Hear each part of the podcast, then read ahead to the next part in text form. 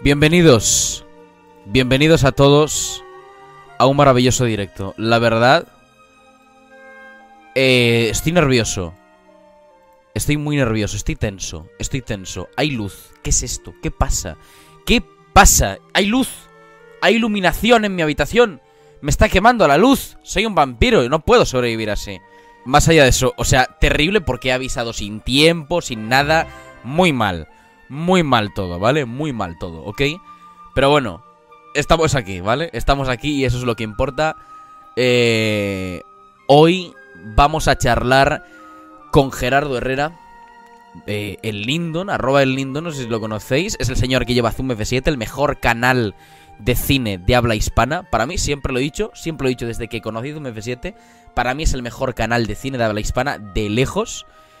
Y no solo tenemos con nosotros a Zoom F7, a Gerardo Herrera, al gran fundador de este canal, sino que tenemos con nosotros a Nicolás Amelio Ortiz, Zep Films, el canal más grande de cine de habla hispana. Bueno, si contamos a Te lo resumo, no, pero no quiero contar a Te lo resumo, ¿vale? Te lo resumo a hacer resúmenes. Nicolás Amelio Ortiz es el canal de cine de habla hispana por excelencia. Así que nada, eh, ellos están preparados, están esperándome. ¿Queréis que vayamos a hablar con ellos? ¿Os imagináis que ahora no voy a hablar con ellos? ¿Os imagináis que me quedo aquí a hablar con vosotros y los dejo ahí en Discord charlando? ¿Y, y- y es- y eso es el directo? ¿Te imaginas? Oye, no, no, no estaría nada mal, ¿eh? Es que estoy un poco tenso. Lo va a presentar todo Gerardo, ¿eh? Porque Gerardo me ha... Gerardo me ha liado, ¿vale? Para esto, o sea... eh, y al final... Al final estoy streameándolo yo. Él está streamándolo también, pero desde, desde su Twitch y tal. Eh, y, o sea, de verdad, eh, eh, va a presentar él todo esto. Yo no tengo nada preparado. O sea, yo pensaba que lo íbamos a hacer en su canal y al final lo hemos abierto en el mío. Ha sido un poco loco, ¿no? Pero bueno, eh, vamos, a, vamos a ir para allá. Si, estáis, si estás viendo el directo, Gerardo, entro, ¿eh? Dejad de hablar de, de lo que sea que estéis hablando, de taxidermia, de todas las cosas. O sea, de cosas ilegales ya no. De cosas ilegales ya no. Vamos a, voy a, voy a entrar en llamada. bueno, eh, me lo apunto. Me apunto, me apunto el magnate de, de Fermín. A ver, voy a, voy a poner, voy a poner la charla. A ver, voy a meterme en charla, ¿eh? Voy a meterme en charla. Gerardo, vuelvo a avisarte. Dejad de hablar. Dejad de hablar de lo que sea que estéis hablando que sea ilegal, ¿vale? Eh, que no se pueda mostrar en Twitch. Porque voy a entrar, ¿ok? bueno, a ver, entro en Conver. Ahorita, ahorita que nos dé. Hola, chicos. Ahí estamos. Hola. Vale, estáis, estáis en vivo. Dejad de hablar de taxidermia, por favor. Oh, no, qué bueno, menos mal. A ver, voy a poner esto. Vale, ya estáis aquí, perfecto. No, no he preparado un fondo, no he preparado un fondo porque ha sido todo muy de improviso, pero bueno, está muy bien así. O sea, yo creo que no necesitáis más. Las tres cámaras, todo muy bonito. Qué lindo. Y bueno, pues. Ahí ya. Dinos, Jordi, dinos, dinos. no, si queréis presentaros, pero bueno, yo creo que, que ninguno necesita presentación porque ya sois muy conocidos, pero. Si queréis. Eh, bueno, y- igual yo, yo les cuento, ¿no? Porque capaz que. O sea, yo, yo me llamo Nico, eh, de un canal que se llama Zepfilms. Se pueden suscribir, youtube.com barra Zepfilms. Y sí, es así.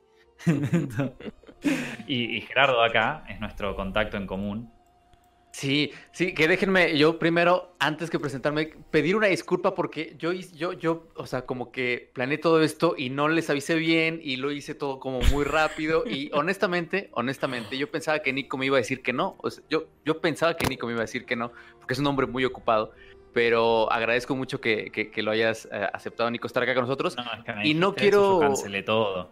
Eso. y no, no quiero eh, dejar pasar la oportunidad. Eh, igual antes de presentarme, de, de agradecerles a los dos porque creo que al final me he dado cuenta con el paso de los, de los días, de los meses y de los años eh, que la comunidad entre youtubers eh, de cine, pues sí, la, la neta yo tengo muchos, muchos amigos y, y- y todos muy unidos y nos apoyamos entre todos, sobre todo de allá de España.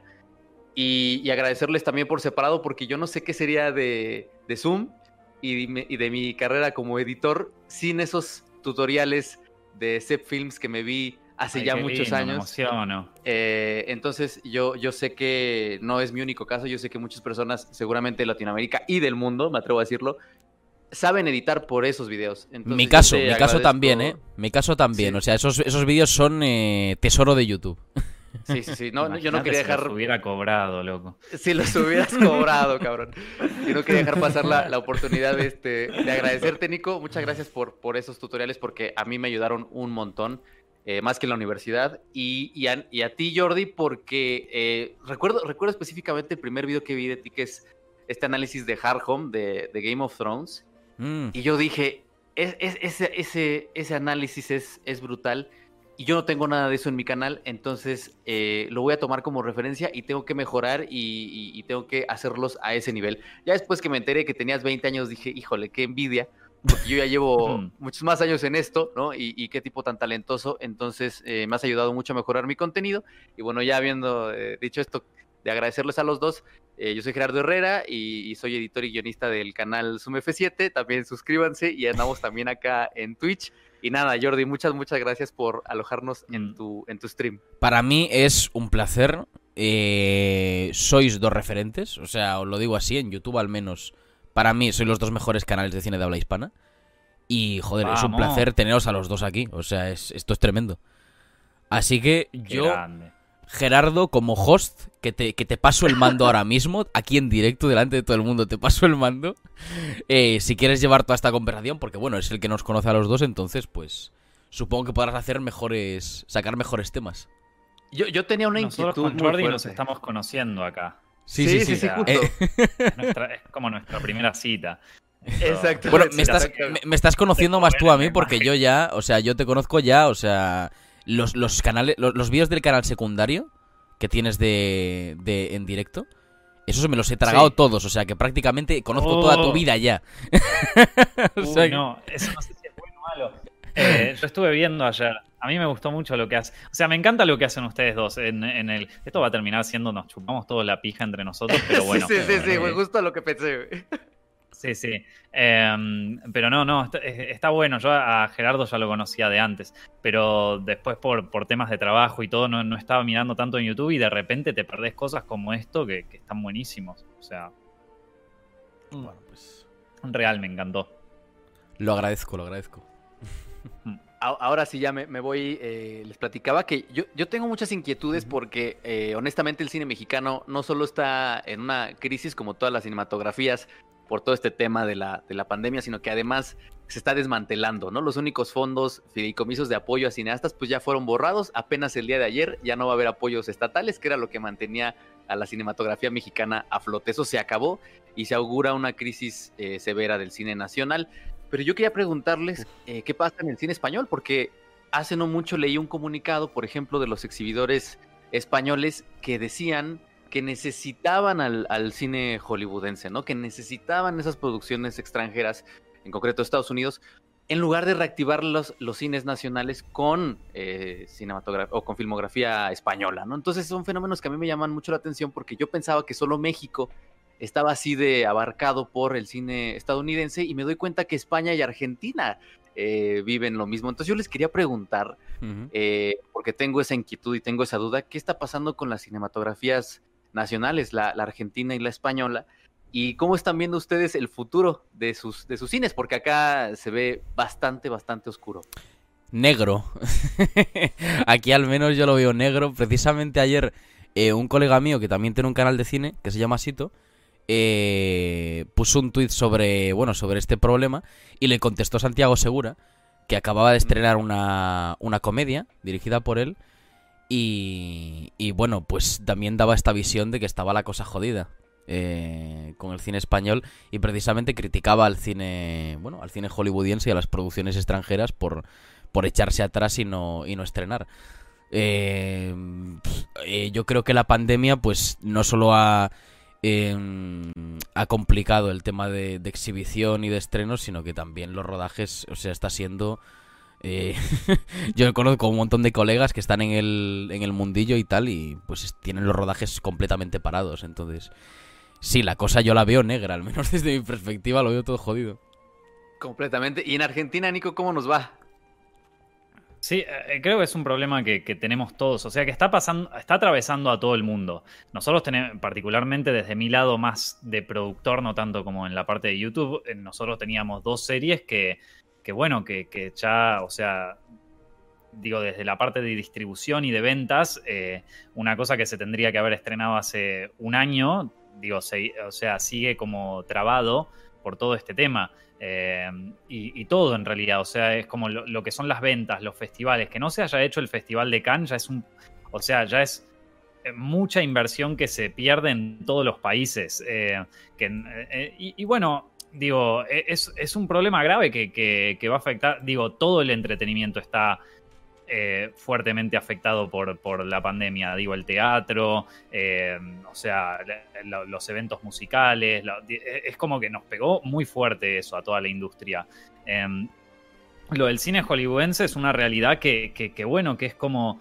es, algo que. Em, lo, que, de alguna manera no, capaz no está tan bueno, pero, pero, es una realidad que mantiene vivo de alguna manera la distribución en salas, porque a ver, con, una, con un tanque hollywoodense las, salas se pueden mantener vivo y de alguna manera eso va también, porque, a ver, no sé cómo es en España, pero en Argentina existe lo que se llama una cuota de pantalla, que creo que en la ley española de cine también está. Sí, sí, sí. Eh, Oiga, pero pregunta, pregunta, mm. Nico, ¿sí las respetan las exhibidoras? Porque en México, por ejemplo, está destinado el 10% a, al cine nacional y, y no se cumple, pero nunca, no, jamás. Bueno, eh, en Argentina se, cumple, lo que hacen es buscar una manera para exhibir lo menos posible, pero, se, pero cumplir se cumple. Esto, Y eso ya depende de, también de las, de las distribuidoras y de las cadenas de cine. Eh, yo no, no, no, a ver, eh, no, no es que, digo, a, mí el tipo de cine que más me gusta es, un, es, es, el cine que está no entre los 100 millones de dólares, sino más bien el que está entre los 5 y los 15. Eh, son las películas de A24, todas esas, que para, o sea, para mí es como un cine industrial, pero más, más de, autor. Eh, y ese tipo de películas no pueden mantener una, una industria de distribución cinematográfica.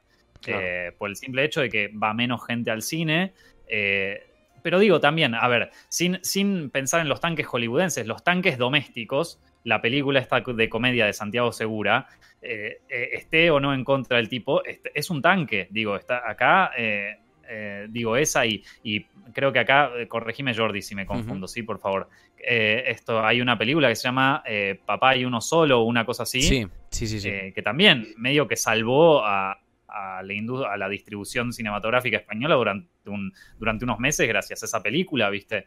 Eh, entonces, es algo con lo que hay que convivir. Eh, no es que, bueno, que se muera todo, todo, todo el cine comercial. Eh, es verdad que, acapara mucho mercado, pero porque también, bueno, es eso, digo, se invierte la mitad del presupuesto en, marketing. pero pero es, si no existiera eso, no, no, no pueden vivir las pelis más chicas, porque al final, en definitiva, digo, eh, las majors son las que terminan eh, financiando proyectos más chicos. Claro. claro. O sea, la, misma, eh, la misma, digo, por ejemplo, en Argentina está Buena Vista, que es Disney, que, así como te financia una película de, de, millones, también te financia algunas películas un poco más chicas, con lo que ganó la otra película grande. Em, que bueno, digo, e, es, y, por eso creo que también es, o sea, tratando de verle un poco el lado positivo, ¿no? Es, es como el momento también de una oportunidad, ya que está tan débil la industria, es una oportunidad para que vuelva, para que empiecen a aparecer nuevos players, eh, o sea, nuevos eh, jugadores dentro de la industria, gente que pueda eh, que se anime a rodar o gente que vaya a rodar incluso ahora. Eh, o, yo sé que es como medio bueno, no para eso, no son las reglas, ya lo sé. Eh, esto yo no estoy filmando. Pero, pero lo que digo es como que va a abrir el panorama para que entren nuevos jugadores, eso seguro. Porque va a haber muchos que se van a caer, o sea, muchos jugadores grandes que, que no lo van a poder soportar. A mí me da un poco de miedo por A24, la verdad. Ojalá que pueda a, todos, a todos, todos, a, todos A24 nos, nos tiene ahí pendiendo un hilo porque es una, es una gran mm. distribuidora. Justo, justo ahí, ahí, Nico, tocaste un, un, temazo y también lo quería, lo quería platicar con Jordi, que de hecho te lo comenté también por, por Twitter, amigo, que es eh, al final ustedes también crean, eh, no solo para YouTube, es decir, eh, Nico, ya tuviste cortos, creo que incluso ya en, en Sitges, anduviste por ahí, ¿no? Justo que mañana, mañana hoy empezaba, creo, ¿no? Sitges. Eh, mañana. Mañana. Entonces, ahí hay, un tema bien interesante. Mencionabas la onda de las oportunidades, que puede ser un momento de oportunidad. Para ustedes como, como productores, eh, como creadores, repito, no de contenido forzosamente YouTube, sino de cortometrajes, de mediometrajes, largometrajes, series, todo esto, eh, ¿qué piensan de eh, plataformas de distribución alternativas? Eh, no sé, por acá en México está Filmin Latino, sé que en España está Filmin, Sí. por acá también tenemos Retina Latina, es decir, Netflix ya hablando como de, como de los tanques, utilizando lo- las propias palabras de, de Nico. Pero eso, ¿qué, qué piensan como pensándolo desde esta forma de, de no, no desde lo oscuro, sino desde lo luminoso que son estas plataformas alternativas de distribución o nuevas metodologías o nuevas formas de distribuir un- una producción cinematográfica? A mí me parece una alternativa muy interesante, sobre todo la de Filming, porque tiene un catálogo muy bueno. Y últimamente están, bueno, está llegando muchos, muchas suscripciones en Filming, se está uniendo mucha más gente, se está haciendo mucho más conocida. Pero en mi caso, por ejemplo, ahora está saliendo una, una, una producción en la que estoy como productor asociado, que, que es de animación, y precisamente ese campo eh, no va a perder mucho por la pandemia. Porque realmente no. El, el problema de los rodajes es, eh, bueno, el- los equipos y, y todos estos actos presenciales, ¿no? De, entonces, en el, en el caso de la animación, que, que es pues algo muy curioso, no, no hay ese problema, ¿no? Entonces, en, en mi caso, yo no estoy teniendo. Hombre, por las otras producciones en las que sí hay gente más involucrada y tal, sí que se han parado muchas cosas.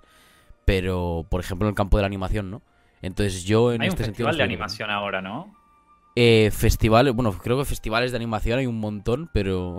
Sí, sí, pero uno que viene ahora dentro de poco acá en, acá en España. Eh, no me que justo me habían contado. No, pues no estoy enterado. Eh, Estuvimos ahora, no ¿cuál sé si te suena el Weird Market, pero Sí. esto, presentamos ahí el proyecto y tal y lo, bueno, ganó un- uno de los premios. Qué bien. Y sí, sí, sí, Villafábula se llama. Le, le hago publicidad Bueno, aquí. Felicitaciones. Aprovechando. Ya, pero ¿está, ¿está hecho ya o.? o- Eh, o no, no, no, está en eh, un premio a rollo de, porque era como De un pitching. ¿no? Sí, de desarrollo. Entonces eh, estamos ahí buscando Creo la ese- financiación. cre- creo que era ese el que el, el- el festival que me decían o o el, o el coso. Porque me, me acuerdo que una amiga mía distribuidora me dijo que había un festival de, de industria de, de animación. Ah, sí, sí, es que bueno, yo eso no lo conozco como festival. lo conozco más como rollo pitching y tal, entonces. Sí, Sí. sí, sí. Bien. Bueno, qué bueno, felicitaciones. Es difícil ganar un pitch. Bueno, gracias. Estuvimos ahí preparándolo unos meses y tal, y, y muy guay. Ha salido muy bien al final. Qué bien. Mm. Qué bien. Qué bueno. Nico, ¿Es en tu- en tu caso. es cortometraje? Ah, perdón, perdón, perdón. ¿Cómo, cómo, cómo dices? ¿Es película o es cortometraje? No, no, es serie, serie. Ah, es serie una de animación, sí, sí, sí. Serie, la- serie larga, serie corta. Eh, de 11 episodios, en principio, la primera temporada. ¿Y cuánto duran? Eh, cada episodio eran, si no recuerdo mal, 20-25 minutos. Ah, o sea que sí es largo. Sí, sí, sí. Tremendo. El estilo es Bueno, muy, bueno. muy over the Gordon Wall. Ah, me encanta. Uf. Qué bueno. La estás vendiendo muy con Over the Garden Wall, ya es así como. No, no, es que el estilo de dibujo- El estilo de dibujo es muy desarrollo y a mí me moló mucho cuando me lo, cuando me lo presentaron. Está muy guay. Qué bueno. Qué bueno, qué genial. Qué chingón. Bueno, felicitaciones. Gracias, gracias. Mm. Nico, en tu caso, eh, todo este tema de, la- de las oportunidades, la- las nuevas formas de distribución, eh, ¿qué piensas? Eh, ah, digo, está, está bien. Eh, eh, a ver, a mí me da un poco de lástima de que, que- que esto genere que, por ejemplo, una distribuidora de cine grande empiece a meter su catálogo online y que empiecen a cerrar cines porque ya la gente no va o porque eso. Ese sería como el, el escenario del, del horror, porque a mí la verdad me gusta ir al cine, digo, eh, y también me gusta ir a los cines chicos. eh, digo, acá en Madrid hay, hay descubrí algunos cines, eh, bueno, el cine Doré y todo, y, y después otros que están por ahí que, que, que están muy lindos y que, que digo que, que te cierren esa posibilidad sería una lástima. Eh, y, y sé que acá en Madrid también había muchos cines en Gran Vía que en un momento cerraron. eh, y que, o sea, que acá hay como medio historia de eso también. Eh, entonces, eh, sí, está bárbaro lo de las plataformas. Digo, en definitiva, al final es a lo que se lo podemos vender en este momento. Eh, Claro. Pero, Mm. pero me, me- me pondría medio triste que eso provoque que, que otros es como que, bueno, se lancen por allá y dejen de lado la experiencia cinematográfica, que está muy bueno también. O sea, ir al cine y, y vivir eh, como, o sea, estar ahí inmerso. Digo, eh, yo tengo una muy linda tele y todo, pero, pero la comparación de ir a verlo en, un- en una Claro. pantalla así cinematográfica, ni te cuento si llega a estar proyectada en fílmico la película, es un, es un viaje. No sé, es que al final está, está pensado para verlo así, ¿no? Entonces. Sí, no, y tocaste. Igual ya no tocaste existen más los proyectores de, de fílmico. Ya hay muy pocos Mm. cines que siguen proyectando en fílmico. Sí, sí, sí, completamente. No, y tocaste, tocaste un gran tema, Nico, porque a mí me daba un pavor, de verdad, un pavor tremendo que a Mulan le fuera bien en, en streaming, ¿no? Porque tenía ese, tenía ese miedo de, de que, a, de que a Disney le fuera bien y, y que decidiera eh, Disney comenzar a, a- a abarcar ese espacio que en teoría todavía no tienen tan abarcado, ¿no? O estas megaproducciones que les llaman en algunos espacios películas, evento, que los tienen completamente monopolizados. eh, y hablo en el caso con- concreto de México, ¿no? Las salas eh, Mm. de cine están monopolizadas por Avengers, por todas estas películas, ¿no? Sí. Eh, y, y justo les quería preguntar, ¿qué piensan de- del cine de 2020, no? Estaba esta campaña brutal de Tenet que a mí me pareció errónea, de, de- de que decía eh, Warner, ¿no? Tenet va a salvar a las salas de cine, creo que era una responsabilidad muy fuerte para una sola película. hmm. No se me hacía demasiado que una sola película cargara sobre sus hombros con esa, ese aparato de publicidad. Mm.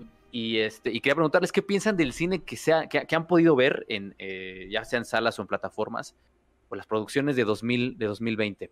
Bueno, yo he de ser sincero, eh, he visto muy pocas películas este año.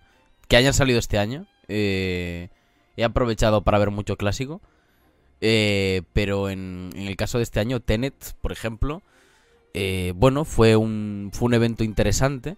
Pero a mí no me... Bueno, es que Nolan no me acaba de encantar. No, no me acaba de conmover con ninguna película. Entonces, pues con Tenet pues pasó lo de lo que me pasa siempre con, con las últimas películas de Nolan. Y, y bueno, ahora estoy esperando la, la última de Woody Allen para verla. Rifkin. Pero Esa ya salió la semana pasada. sí, sí, sí, pero estoy ahora viendo para cuándo la veo. Hmm. Em, el- el- había otra cosa que, que a Mulan no le fue bien, pero ¿sabes? A, a Troll 2, a Trolls 2, a esa le fue muy bien. Le fue muy bien, en sí, sí, sí. Entonces, ojo. Sí, justo, justo, justo estaba pensando en, en- en eso que le tocó justo la, la encrucijada, ¿no? De Trolls 2 salió recién empezaba todo este, todo este tema. Y, y lo que eh, me, me gusta ahí a quien en el chat, quien lo quiera leer, Matthew Ball es un analista de industria bien interesante. Y él hablaba de que, de que Trolls tuvo dos cosas a su favor, ¿no? Trolls 2, que es, que es secuela, es una es secuela, entonces a lo mejor él, como la recaudación que se esperaba no eran estos 400 millones que necesitaba recaudar Mulan para Mm. salir tablas, ¿no? No, más bien eran unos modestos 100 millones, 110 millones, por ahí andaba la- el- el- lo que se estimaba.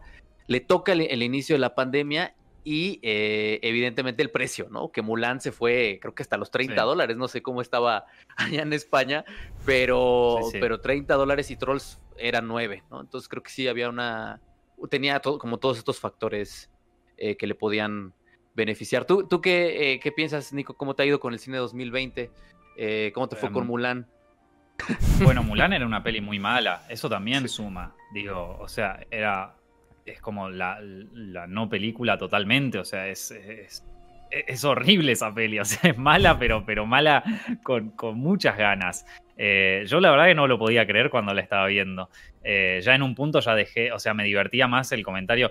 ¿Se acuerdan cuando había salido esta peli de Dragon Ball Z, Dragon Ball Z Evolution, Uf, que era el live cómo. action de Dragon Ball Z? ¿Cómo olvidarla, Nico? Es de esas películas que se te quedan registradas en la memoria por lo terribles que son. Que dato curioso, estuvo filmada en México. Mm, Uf. bueno, Jordi, vos capaz sos muy chico, pero. no, no, no, no, no, sí, sí, sí, sí, sí, la cine. conozco, sí. Esto. no- Buf, nosotros, vos, Hostia, al cine, vale, vale. Eso, sí que no. Eso sí que no lo hice, ¿no? Esto, claro. Uf. este, no, no.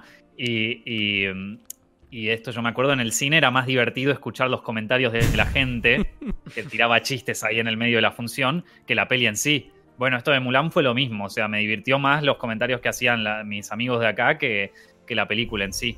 Un poco experiencia de Room, ¿no? En plan. Que lo Sí, gracioso sí, es el no, feedback, no, no, o el, sea, no el contenido. Claro. eh, y y la, es que la peli es muy mala, eso para mí que también influye. O sea, no. no y después, a ver, eh, Tenet también, ¿no? De, digo, uno tiene la vara alta porque es Christopher Nolan. A mí me parece un buen director. eh, me- digo, esto me, me- me- me gustan sus películas. No, eh, esta para mí es la peor de él. eh, pero también digo, estamos hablando de un tipo que hizo. A ver, Memento no podemos decir que no es una buena película. Inception está buena. O sea, capaz no te gusta Nolan, pero Inception está buena. Esto, eh, el, el, eh, El Caballero de la Noche y, Batman Inicia eh, son dos grandes pelis. Interstellar también te puede, te puede llegar a gustar. A mí no es de mis preferidas. Esta está muy por debajo de lo que sería como su vara de director. O sea, funciona como una peli de acción así genérica. Pero acá tenés un protagonista que no, que no, no tiene nada que perder. Digo, no, es, un protagonista que no, no tiene personalidad, no, no, hay, no hay nada que esté en juego desde el principio. La película arranca con una intro que es espectacular, o sea, unos primeros 10 minutos que son increíbles, pero porque, claro, porque ahí no están introduciendo nada, es pura acción, pa, pa, pa, pa, pa.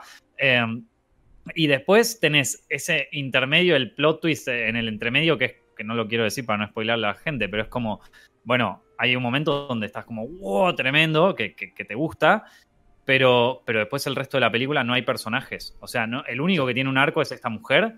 Después, el protagonista es un tipo es que no me causaba gracia porque es un tipo que no tiene ningún problema en agarrar y meterle un, o sea, meterle un revólver en la cabeza a la mujer de, un, de este, eh, de este traficante eh, de la India, o sea, la agarra, te mato, no tengo problema, eh, y de usar a esta, a esta mujer como carnada para, para poder entablar la conversación, una escena después, el tipo decide que hay que salvar a la chica esta porque el marido la, golpea y qué sé yo. O sea, a ver, decime, maestro, ¿qué pasó? O sea, ¿qué pasó en ese departamento que cambiaste tan radicalmente de, de, pensamiento, no? Entonces, es como que eh, y, y, bueno, y toda la película está formada así. Entonces yo tengo un personaje que no tiene mucho desarrollo, que no tiene nada que perder.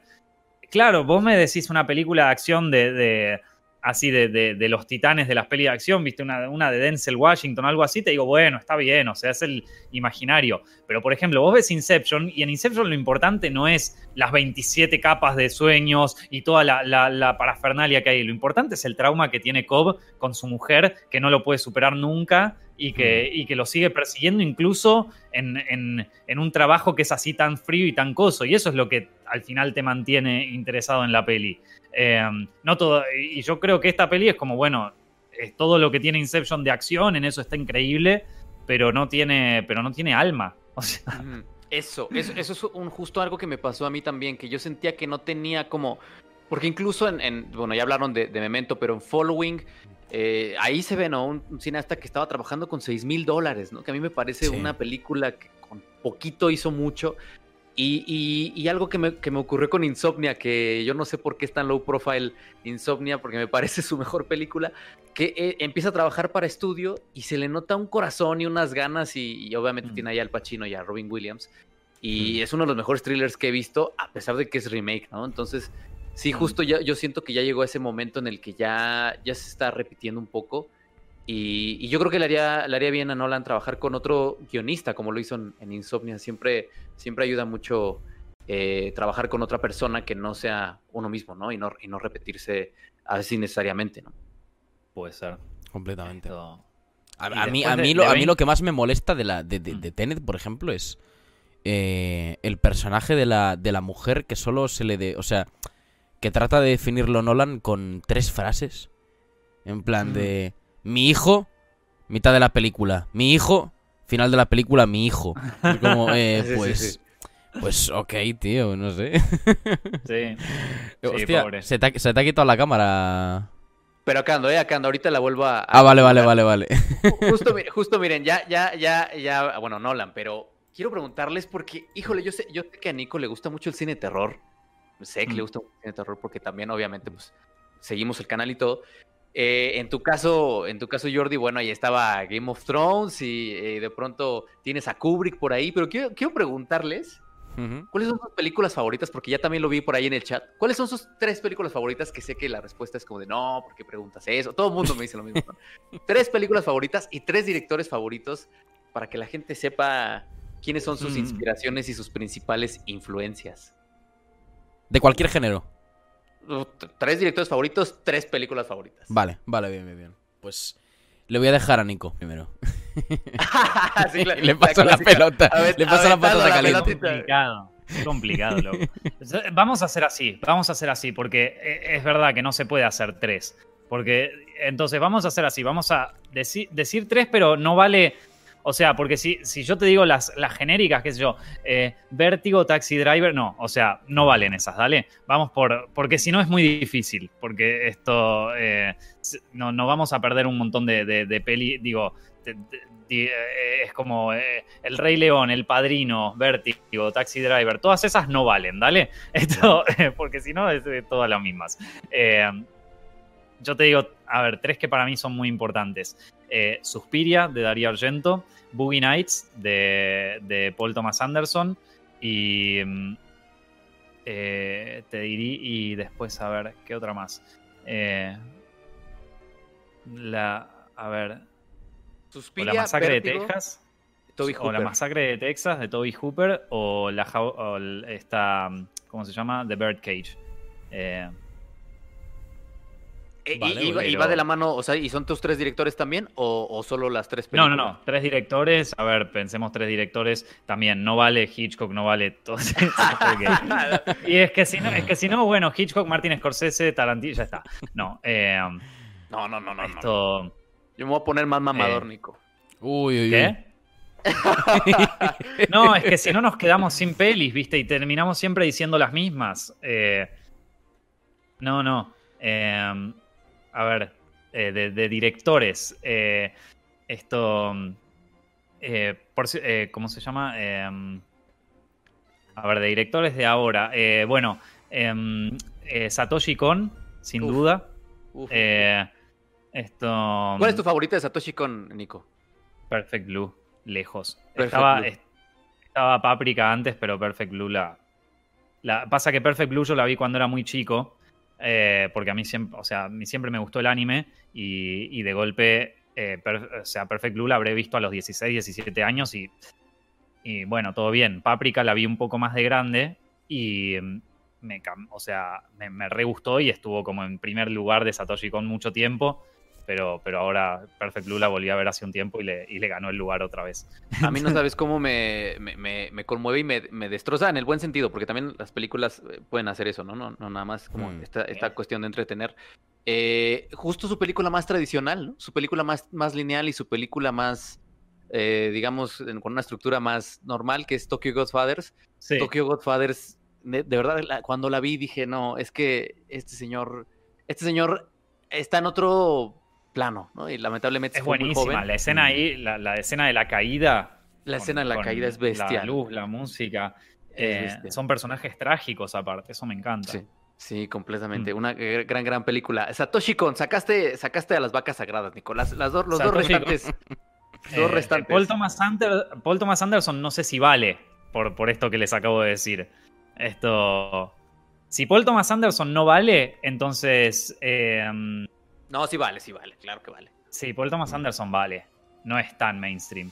Eh, esto. Y. mm, eh, y después otro más. eh, em, a ver. eh, ¿Qué sé yo? Eh, sí, Darío Argento o Mario Baba. Mm. Que tampoco Así sé si valen, pero. No, Muy sí, buenos, sí, muy buenos. sí, el Yalo, el Yalo también Muy tendría, Mm. tendría que, ¿no? Que yo sé que no todo es Yalo, todo lo que hicieron es Yalo, pero justo, justo creo que hay mucho rastro de Argento en tus, en tus trabajos. Bueno, los poquitos que, que hay por ahí disponibles eh, que he podido ver. Creo que sí alcanzo a ver algunas días ahí y, y me gusta, me gusta. Mm, Es que es el maestro de todos. Es el maestro de todos. Sí, exacto. O sea, una vez que vos ves una peli de Darío Argento, no hay vuelta atrás, jefe. O sea, te cambió la vida. Eh, yo tuve la suerte de conocerlo a él y a Guillermo del Toro, a los dos en Sitges. Pero no saben cómo fue. ¿Quieren que les cuente la anécdota? Dale, No, no dale, está dale. Cuenta, cuenta, cuenta. Esto, la anécdota de cómo, de cómo me crucé a Guillermo del Toro y a Darío Argento. Bueno, resulta que en Sitges de 2017 eh, est- estábamos ahí con Monty, que es mi socio y coproductor en, casi todos los proyectos que hago. Eh, estábamos ahí y, estaban pasando una doble función donde pasaban la Cumbre Escarlata de Guillermo del Toro y después pasaban la versión restaurada de Suspiria de Darío Argento. Eh, pasaban primero Suspiria y después la Cumbre Escarlata. Y, y entonces, claro, yo quería ver Suspiria restaurada en 4K, entonces la fui a ver. Y después le dije a Monty, mirá, yo la verdad que ya vi la Cumbre Escarlata hace poco, no, no tengo ganas de volver a verla. eh, así que nada, termina Suspiria y yo voy a, voy a hacer otra cosa. Porque en los festivales de cine se pasan un montón de películas, entonces tenés que, digo, hay, hay prioridades. Eh, y entonces, nada, salimos de, eh, en el intermedio que hay entre la cumbre escarlata, entre Suspiria y la cumbre escarlata, salimos y yo digo, bueno, voy al baño, como teníamos acreditación de invitados, porque ahí estábamos presentando eh, el, el corto, como teníamos acreditación de invitados, voy al baño como de, de- del detrás de escenas, por así decirlo, ¿viste? Entonces voy para allá y cuando salimos, ¿quién estaba a la salida del baño? Estaba Guillermo del Toro y, y No. Darío Argento, así, como lo más bien. Y yo estaba como, la puta madre, Monty, ¿qué carajo hacemos ahora? No sé, boludo. Esto, eh, sacando la cámara, así, hola Guillermo, que qué. No, la mejor del planeta. Eh, tenemos una foto que Monty parece que acaba de vender una propiedad. El tipo tiene una sonrisa de acá. Esto- Eh, uno de los momentos más, más lindos de, de- de la historia. Y aparte era cuando estrenaba Del Toro La Forma del Agua. Entonces estábamos, o sea, la había estrenado ahí en Sitges. Estábamos todos como, oh, todos fans. No, no, fue, fue tremendo. Oye, ¿pudiste cruzar bueno. palabras con ellos o, o solo fue como la, la foto y, y ya? A ver, eh, ellos, o sea, ellos estaban saliendo y afuera los estaba esperando una, o sea, una multitud de gente eh, impresionante y tenían a los guardaespaldas que estaban llegando, ¿viste? O sea, se estaban acercando. Entonces teníamos poco tiempo. Fue tipo la foto, la, foto. Eh, Monty le mostró un par de, de- de monstruos que le había hecho como director de arte. eh, y le dijo, ay, qué bonitos y qué sé yo. Y, y- y nada, yo, yo quedé pasmado ahí. Es como que venga, a ver, digo, Darío Argento es Dios ahí, ¿viste? Sí. Entonces es como que no hay mucho para decirle. Tampoco sé si quiero conocerlo tan bien a Darío Argento, digo, o sea, es como que. Eh, eh, eh, es como que, eh, digo, hola, ¿cómo estás? Nada, sabe lo que te recontra admiro. No sé qué, qué es de tu vida, porque si, o sea, si Asia Argento, tu hija, está así como está, evidentemente muy buen padre no fuiste. Así Ya que, eh, eh, así que no, no, mucho más no quiero saber de vos. Sabés lo que sos, sos lo más. Esto, nada, todo bien, maestro. Qué chido. ¿Qué- Y a ver a Qué quién te topas esta semana, que, que irás también para allá. Por allá andará otro colega de la Filmoteca Maldita, el buen, el buen feo también, a ver si, si te lo ves por ahí. Eh, y, y Jordi, Jordi, tres, tres películas. Ay, me estabas dieron- caqueando ya. A ver. Ya te dieron mucho tiempo, amigo. Ya A ver, a ver, Sí, sí, sí, no, te, o sea, tiempo para pensar tuviste. Y A tres ver. directores. Y Ni- Nico, es- están baneados Kubrick, Hitchcock, Tarantino, Scorsese. Vale, vale. Sí, sí, sí. De los, de los típicos mainstream, vale, vale, ok, perfecto. Vale, ver, no pues... es que sea mainstream, porque quiero, quiero aclarar, porque si no queda todo ahí estos snobs, o sea, esto no, no, no lo quiero decir. Eh, pero es verdad que, a ver, vos haces un top de directores y siempre va a estar Hitchcock, siempre va a estar Fellini, siempre va a estar. eh, bueno, Fellini capaz no, pero siempre va a estar Hitchcock, siempre va a estar Scorsese, siempre va a estar Tarantino. Entonces, para no repetir tanto, porque son directores consagradísimos y son excelentes, o sea, nadie de acá me va a decir que Scorsese no es un buen director, porque si no, yo me voy, chicos, perdón. No, no, no, no, Eh, no, ent- nadie, nadie, Entonces. No es buen hecho, director. Yo tengo, yo, yo tengo un es tema un con Jordi porque hizo un tier, hizo un tier de las películas y, y Shutter Island la puso en D, creo. Y, y para mí eso es una injusticia tremenda. A ver, a ver, a ver, a ver, a ver. Lo puse de en escala Scorsese. En escala Scorsese, sí, no en escala comparada con el resto de directores. O sea, Yo coincido con vos, Jordi. eh, es que para mí los mejores trabajos de Scorsese son eh, al principio de su carrera y llegando a la mitad y ya está. O sea, para mí eso es lo mejor que ha hecho Scorsese.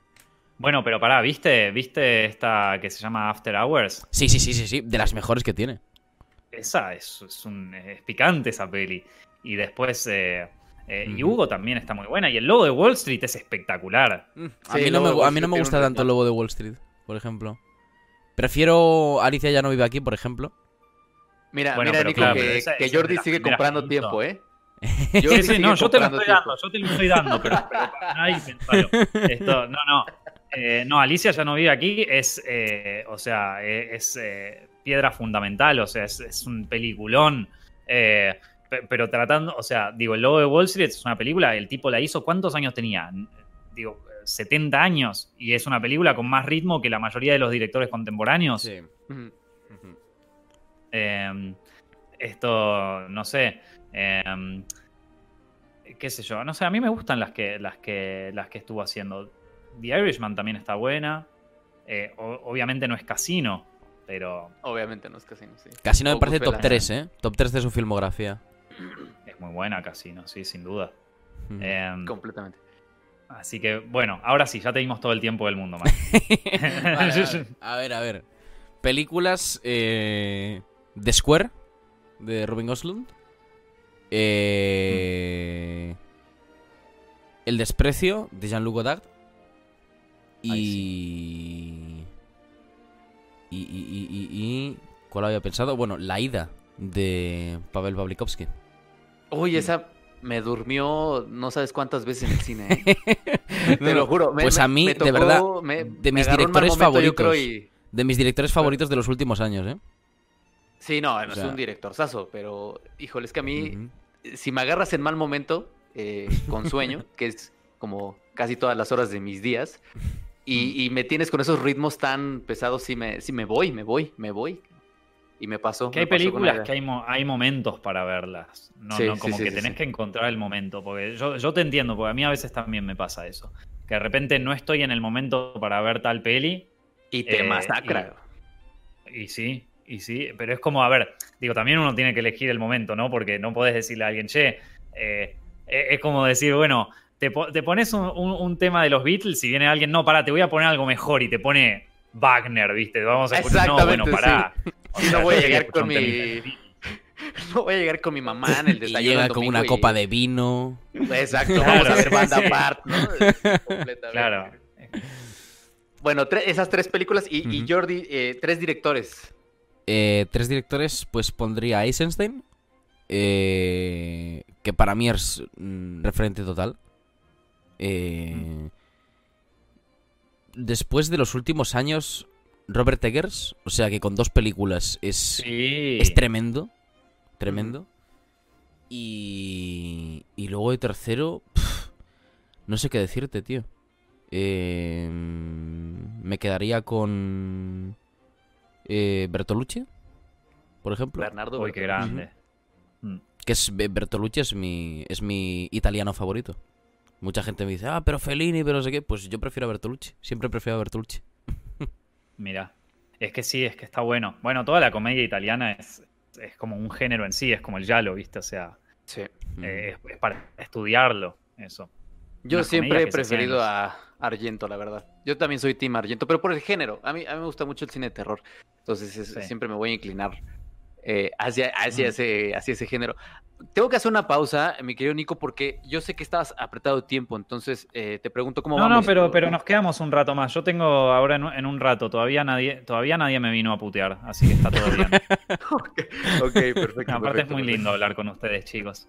Oye, está, está muy interesante tu, tu selección, tu selección, Jordi. Eh, Después del ban que hizo, que hizo Nico, sacaste. Bueno, es que me, me- sacó a mi director pesados. favorito, que es, que es Kubrick.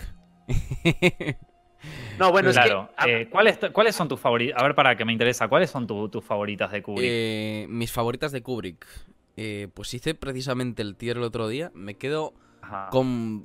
O sea, primero con 2001 porque... O sea, a mí me...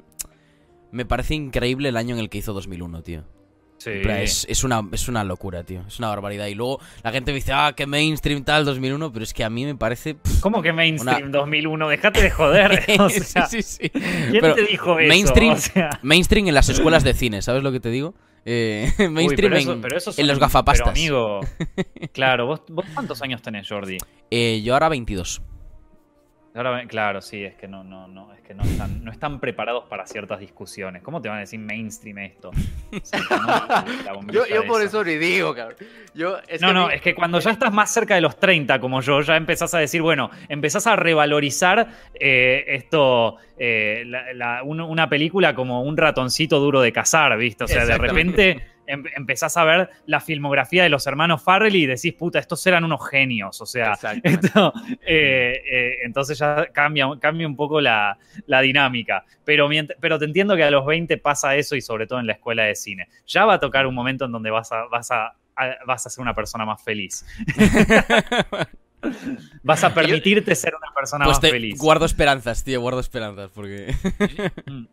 Yo Pues no mira, me de quiero Kubrick- eh, quedar sin decir que Barry Lyndon está profundamente infravalorada. Eh, creo Barry que- Lyndon, sí, sí, Sí, en, en- sí, en sí, el top del otro día la puse en el, en el top 2.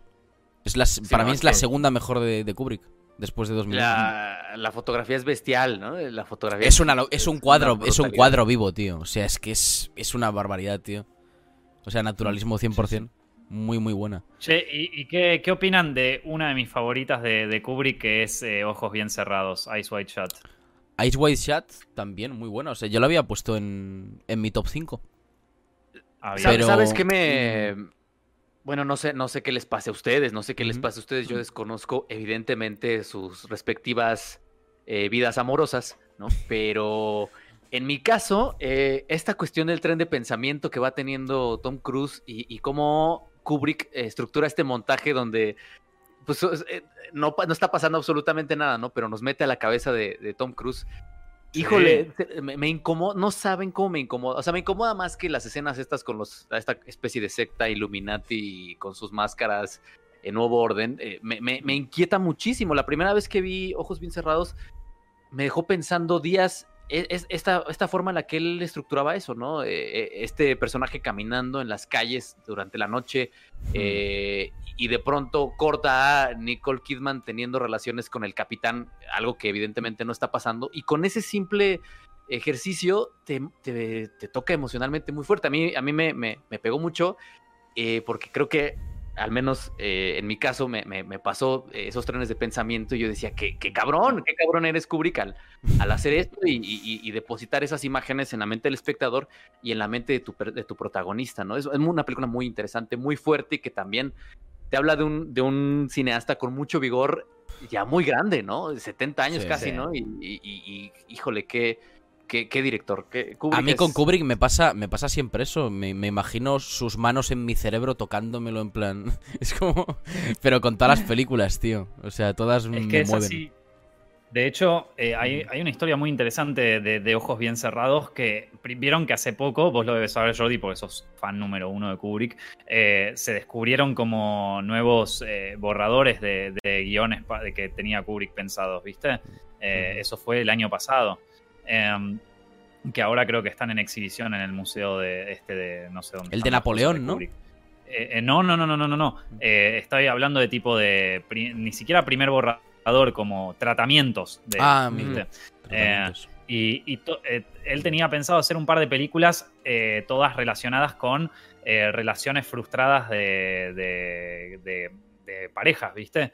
Eh, y de hecho, o sea, toda la, todo lo que va, digo, está su- eh, sueltamente basada en, en Traum Novelle, que es una, eh, está ojos bien cerrados, eh, que, que va más sobre eso, sobre lo que es, eh, lo, lo que es experimentar el, eh, esto de, de salir con otra persona estando casados, de, de- Ujú. de perder el deseo y de todo esto. Y eso era lo que le interesaba más a, a Kubrick estando en eh, estando produciendo la película. La parte de la, de la secta, la, la parte de los Illuminati que, pa- que- que pasa ahí, que quizás es una de las como de los selling points de la película, que la gente dice, Sí. no, porque es la peli de los Illuminati, que qué sé yo. Sí, Eh, exacto. es- es- no solo es la parte que quizás menos le interesaba a él como director, sino que también es la parte que más le asustaba a él para dirigir.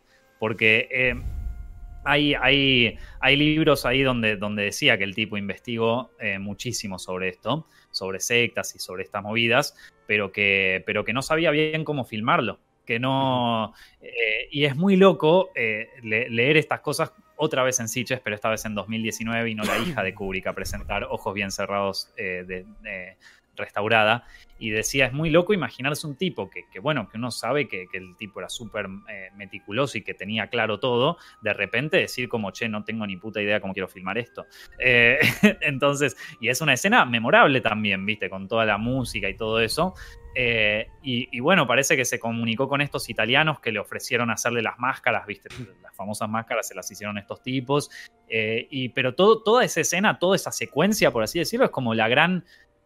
Fue durante el rodaje de la película como la gran. eh, eh, la gran incógnita del director. Imagínate, vos tenés que. eh, o sea, creo que hasta él la dejó como para el final del rodaje porque no, no la quería hacer. Tipo, tenía miedo de hacerla. Y es tipo. O sea. eh, si este chabón tiene miedo de hacer una escena, ¿qué nos queda a nosotros, no? Esto- Sí, Totalmente. completa. No, y, y- y que a veces parecía anónico. No sé cómo, cómo les va a ustedes con los proyectos en el caso de. Bueno, en, en el caso nuestro de los videos de, de- de Zoom, pero también yo, cuando escribo ficción, eso, ¿no? Que a veces crees que la investigación te va a dar las respuestas y termina siendo una, eh, un, un ciclo eterno, ¿no? En el que rascas y rascas y rascas y rascas y rascas y surgen más dudas. Y eso solo en el papel, ¿no? O sea, eh, eh, estás Sí. hablando de que solo para ponerlo en el guion, ni siquiera estás ya pensando en que si vas a hacer un traveling o un dolly, un este con una grúa, que si va a ser con teléfono, con en digital, en película, es decir, e- e- eso, que la investigación, recuerdo cuando estuvo la, la exposición de Kubrick acá en la Cineteca Nacional en México, en, el- en el, en el justo tenían una, una sala dedicada a los proyectos inconclusos. Bueno, nada más Mm. de Napoleón tenía un cajón, ¿no? Un, un- un- un- un mueble con, con tres, cuatro cajones llenos y llenos y llenos y llenos de documentos, ¿no? Entonces Mm. era como de, solo de esta película tiene un cuarto entero de archivos, documentos, libros. Entonces dices, híjole, por eso se tardaba tantos años entre películas, ¿no? Un director comprometido, Sí, tío. Es lo que tiene que haber.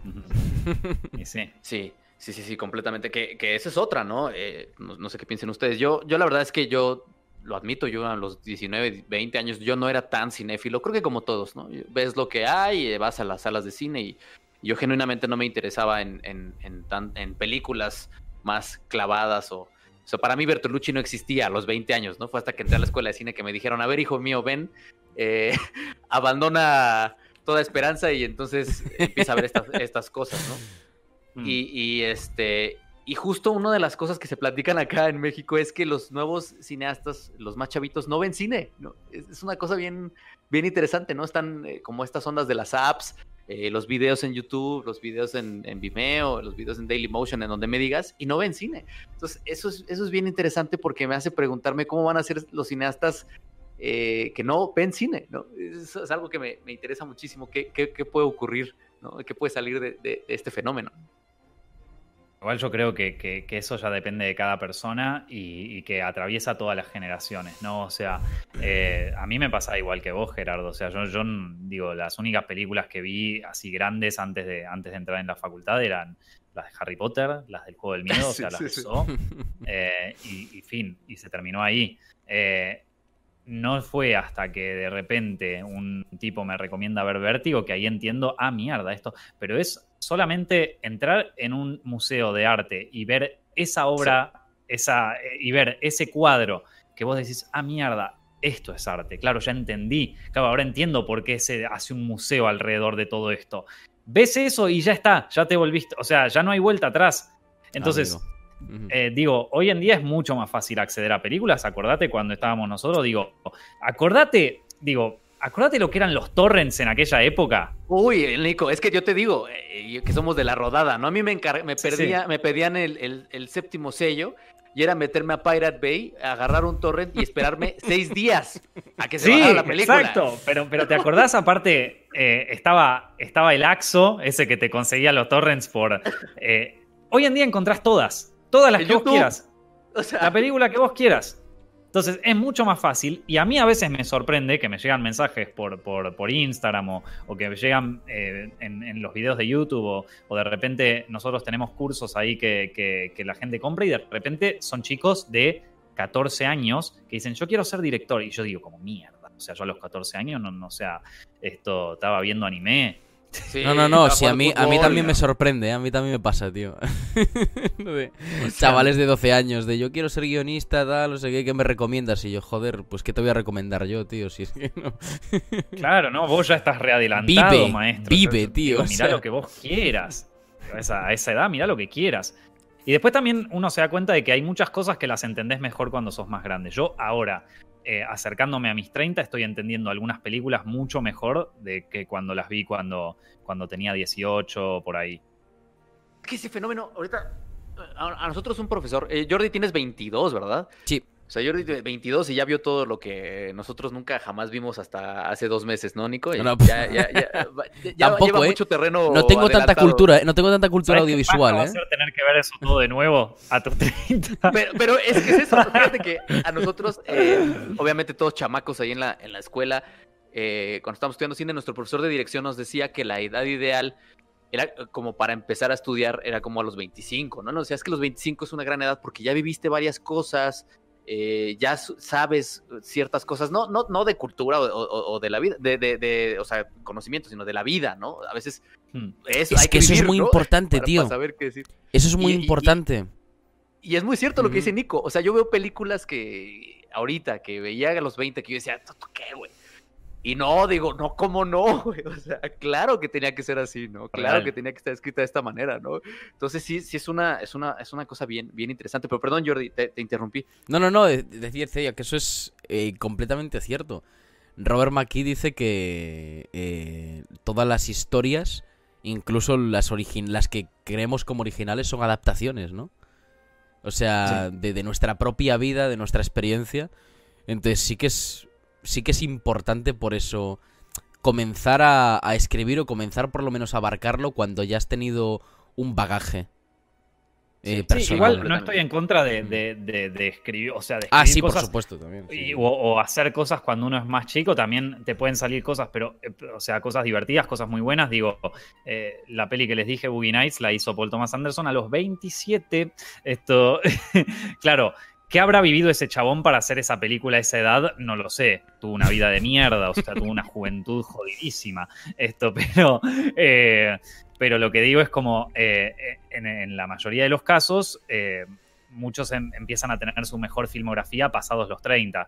entonces, como que, bueno, evidentemente hay algo que también tiene que ver con la calle que uno tiene, la vida que uno va, que uno va, las experiencias que uno va acumulando, las relaciones amorosas, todo, ¿viste? O sea, eh, las relaciones con humanas también con la gente, que, que, bueno, que de repente eso también te nutre muchísimo. Yo me estoy dando cuenta ahora, eh, estoy, estoy de productor ejecutivo en un, eh, con, una directora que, es más chica y que, y, que me doy, o sea, que, hay cosas que digo como, bueno, esto aunque yo se lo intente sacar de las mil maneras, no voy a poder hacerlo porque, o sea, le falta vivir algunas cosas para entender esta profundidad de sus personajes. O sea, ella capaz que no lo entiende, o sea, lo, puede llegar a sacar, pero necesita más, tiempo como para entender cuál es la profundidad de eso. Que, de, pronto, hace poco yo hablé con, con, una amiga mía que no nos vemos hace 10 años, es una amiga del colegio. Y de repente tener una charla así con una persona así, digo, eso no lo puedes tener a los 20 porque hace tres años que no te ves con tus amigos del colegio. Entonces, eh, hay una, de pronto estás viendo a alguien que era un adolescente, una chica, ahora es una mujer. ¿Y cuál era tu, y tu relación con esa persona antes? No es lo mismo que la relación que puedas tener ahora. Y es una locura. O sea, ver eso, verlo plasmado, te hace repensar todo y, y, todo lo que vendría a ser como tu arco de personaje en tu vida, que, que, es a, mí me parece muy enriquecedor. No, y ahorita que, menciona eh, eh, Jordi Amaki, también yo pienso mucho en, en Layo Segri, ¿no? Con el, en su libro El arte de la escritura dramática, para quien lo quiera leer, pues también habla mucho de eso, ¿no? Eh, Nico, de, es que vive, o sea, puedes investigar todo lo que, lo que quieras, pero justamente esas vivencias de lo que mencionas, y, y no solo no solo en términos de, lo anecdótico, ¿no? No solo en términos de guion. Al final yo también siempre se lo digo a, mis alumnos, la teoría de guion viene de la vida cotidiana, viene de, lo que vives, nada más le pones un nombre, lo esquematizas y, de ahí sale, ¿no? Pero la teoría de guion, y, mm. en general la teoría de cine viene de la vida cotidiana, pero también algo bien importante, que perdón que me ponga bien mamador, pero Tarkovsky, ¿no? Lo que decía de los tiempos. Él decía, ¿Por qué Bergman es autor, no? ¿Por qué Kurosawa es autor? Pues porque entienden el tiempo de una manera que solo ellos entienden el transcurrir del tiempo, ¿no? Entonces sus planos duran lo que para Bergman dura la vida, ¿no? Lo que para Bergman dura un momento, lo que para... Pues por eso son autores, por la forma en la que entienden el tiempo. Hmm. Y eso pasa también con la vida, digo, tú y yo, tú y yo estamos ya, no sé, no sé, Nico, cuántos tengas, creo que, que 28 o 29, ¿no? 29. Este, 29, fíjate. Tengo 30, ¿no? Y yo digo, la forma en la que percibo y entiendo el tiempo es completamente distinta a como la percibía y la entendía cuando tenía 21. Cuando tienes 21 te sientes dueño de la, de, la vida y de los días. Y cuando tienes 30 sientes que se te van muy rápido los días, ¿no? O sea, e, e, es, justo esa comprensión del tiempo que vas a trasladar en un ritmo, en un montaje, en una producción, ¿no? Entonces es, también eso, pues. Es, esa otra, ese otro componente temporal, ¿no? De, de, cómo funciona el tiempo y cómo lo estás percibiendo. ¿no? Pero que eso no los, no los desmotive. Pueden escribir y hacer guiones y hacer películas incluso teniendo 15 años y puede salir algo divertido. a mí, pues a mí me pasa eso, a mí me pasa eso de que, de que un, guionista escriba sobre sus vivencias y tal. Me pasa con Woody Allen, tío. O sea, yo, yo veo todas las películas de Woody Allen y digo, me creo que el tío sea así en la realidad. O sea, me creo que Sí. este tipo haya vivido todo esto y me creo que tenga ese carácter, ¿no? Y por eso las películas de Woody Allen en cuanto a guion son tan buenas porque son muy naturales. Mm. O sea, eh, y, y- y en ese sentido yo lo veo más como un guionista, pues eso, de, de experiencia, empírico. Mm. Sí, completamente. Sí, sí. fí- eh, nos, nos preguntaban, y, y- y quería completarlo con la pregunta anterior que ya nos abrió toda esta plática, que la, peli, la película favorita del, del país del otro, o sea, la, la película favorita de Nico mexicana y española, y en tu caso Jordi argentina y mexicana, ¿cuáles Uf. son Uf. las películas favoritas del país del otro? A ver, yo, yo es que tengo una, una argentina que es que es que es, es que, que, que es maravillosa. Relatos salvajes. O sea, eh, salvajes, es, es que de verdad, yo, mira, me, di- me dijeron, es que el secreto de sus ojos, que no sé qué, es que tal. Mira, yo... Relatos salvajes, tío, no me pongas más. Y es que Mm. me maravilló la primera vez que lo vi, la, la revisioné hace unos meses y otra vez me volvió a maravillar. Es que es magnífica, tío. Me encanta. Sí. Te recomiendo que veas las otras de, de Cifrón también. Esto en el fondo del mar es muy buena. eh, y, y de esto Tiempo de Valientes también. Vale, pues me las apunto, tío. Mm. Me las apunto. ¿Y Si es que- mexicana, Jordi? Mexicana, mira, tengo un, un suspenso en cine mexicano, te lo tengo que admitir. O sea, tengo que ver más cine mexicano. Y, y la única que he visto así que, mm, coño, que en los últimos, en los últimos años y que me ha llamado mucho la atención ha sido Roma. Pero bueno, por, quiero decir Roma por la repercusión que tuvo, ¿no? Que me llegó. Entonces, eh, y bueno, eh, ojo, Roma, eh, de las mejores películas que he visto en los últimos años. Al menos en cuanto a, a fotografía y, y, y dirección, incluso montaje, te diría. Está O bien, sea, padre, que mm. menciones el tema de la, de la fotografía. Yo tengo sentimientos encontrados con, con esa película, ¿Sí? pero son Ah, otros Sí, sí, sí. temas. ¿Tienes sentimientos encontrados con, con Roma? Sí, no, es que, bueno, les, cuento porque pues, ya es público y ya tenemos ahí el video, eh, publicamos unos temas. eh, se, rumoraba, yo- miren, yo soy fan, era fan, era fan, no, es que soy, era, era fan de Cuarón. eh, alguna vez me lo encontré aquí en la Ciudad de México en una biblioteca y les juro que apliqué la del acosador, de que lo seguí, estaba viendo qué libros agarraba, qué libros soltaba, por qué los agarraba y descubrí que iba a ser una película de cine negro, que es la siguiente película que va a ser, ¿no? Eh, Durante esta, esta, este seguimiento que le di. Y, Hmm. y- y- y yo estaba enamorado de él y sabía que estaba haciendo Roma, sabía que estaba en México porque la estaba filmando. Y entonces nosotros hicimos un, un programa que se llamaba Enfoque Crítico, muy polémico, por cierto, con el buen Nico, que por ahí lo, lo comentó en alguno de sus videos. eh, y, que Ah, coincido, y sí. que coincido contigo en muchos puntos, en donde invitábamos a críticos a platicar sobre diferentes temas. Y este, y uno de esos críticos me dijo, uy, güey, ah, yo llegué y fue como de, soy súper fan de Cuarón, y me dijo, no, es que eres fan de un tirano, eres fan de un hijo de puta, eres fan de un desgraciado, eres fan de un... Y yo, ¿por qué? ¿Por qué? No, mira, es que eh, eh, contrató un director de fotografía y le robó su crédito, ¿no? Se lo quitó y ta, ta, ta. Entonces, eso yo me enteré muchísimos meses antes de que se estrenara Roma, ¿no? Entonces ya empecé a investigar, empecé a investigar, empecé a hacer como entrevistas a gente que había formado parte del rodaje, que había estado en el crew, incluso uno de nuestros suscriptores, su mamá tiene una compañía de catering y le hicieron catering a Roma y me decía, no, güey, es que los gritos se escuchaban hasta, o sea, los gritotes de Cuarón regañando a medio mundo se escuchaban hasta, hasta donde teníamos nuestro, nuestro servicio de catering. Entonces, este, para no hacer el cuento largo, bueno, hice una investigación, hablé con gente del equipo de fotografía y efectivamente descubrimos que Cuarón le había quitado el crédito a su director de fotografía. ¿no? O sea, no es que no es que este, este, este muchacho que es Galo Olivares, no es que él hiciera la fotografía solo, ¿no? Es que se hizo una codirección de fotografía. Pero eh, Cuarón le quita el crédito y le pone el crédito de colaborador cinematográfico. Entonces, para no hacerles el cuento largo, sacamos el video. El video explota durante los premios de la academia porque, evidentemente, Cuarón no menciona a Galo. Cuarón recibe el premio solo y el video, nuestro video revienta y nos filtran a nosotros las hojas de llamado. ¿no? Entonces, como ustedes sabrán, en las hojas de llamado viene el puesto que ustedes tienen por contrato. O sea, no viene un puesto temporal, viene el puesto que ustedes firman en su contrato. Nos filtraron las hojas de llamado, yo tenía la hoja de llamado del día 1 y la hoja de llamado del día del último día, que fue el día 109. Y en las hojas de llamado, en ambas aparece Galo Olivares como director de fotografía junto con Alfonso Cuarón. Entonces Hmm. ahí hay un tema que a mí eh, me, me- me pegó mucho, eh, un tema que a mí fue una investigación, un trabajo periodístico que yo me aventé eh, durante ocho meses, que de hecho lo, lo, retomaron a nivel nacional, ¿no? Todos los medios nacionales más fuertes de México retomaron nuestras hojas de llamado, retomaron nuestro video. Es que es muy fuerte, por ¿eh? todos lados. Y este. Hostias. Y la consecuencia directa fue, mira, se los platico, hasta nos dijeron, güey, van a demandar a Zoom, este, tengan cuidado y tal, pero yo sabía que eso no iba a pasar porque yo tenía los documentos originales, ¿no? o sea, se había hecho el, el, el, trabajo periodístico bien, se hicieron estas entrevistas, se hizo todo este recorrido.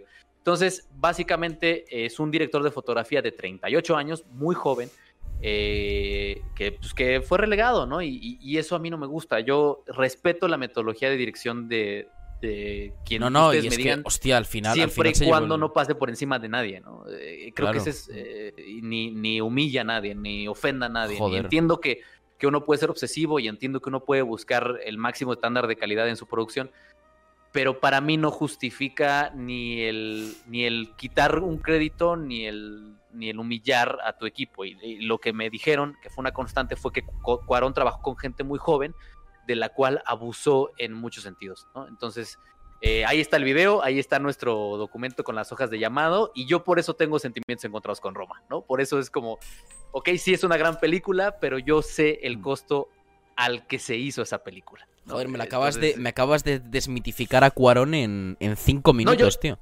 Yo viví ese proceso, yo viví ese proceso Hostias. durante ocho meses. eh, Entrevistar Joder. gente. Es que además, o sea, además lo, lo peor de todo es que la película, coño, ganó el Oscar a Mejor Fotografía. Sí. Y, hostia, es que me parece muy fuerte, tío. Me parece muy fuerte.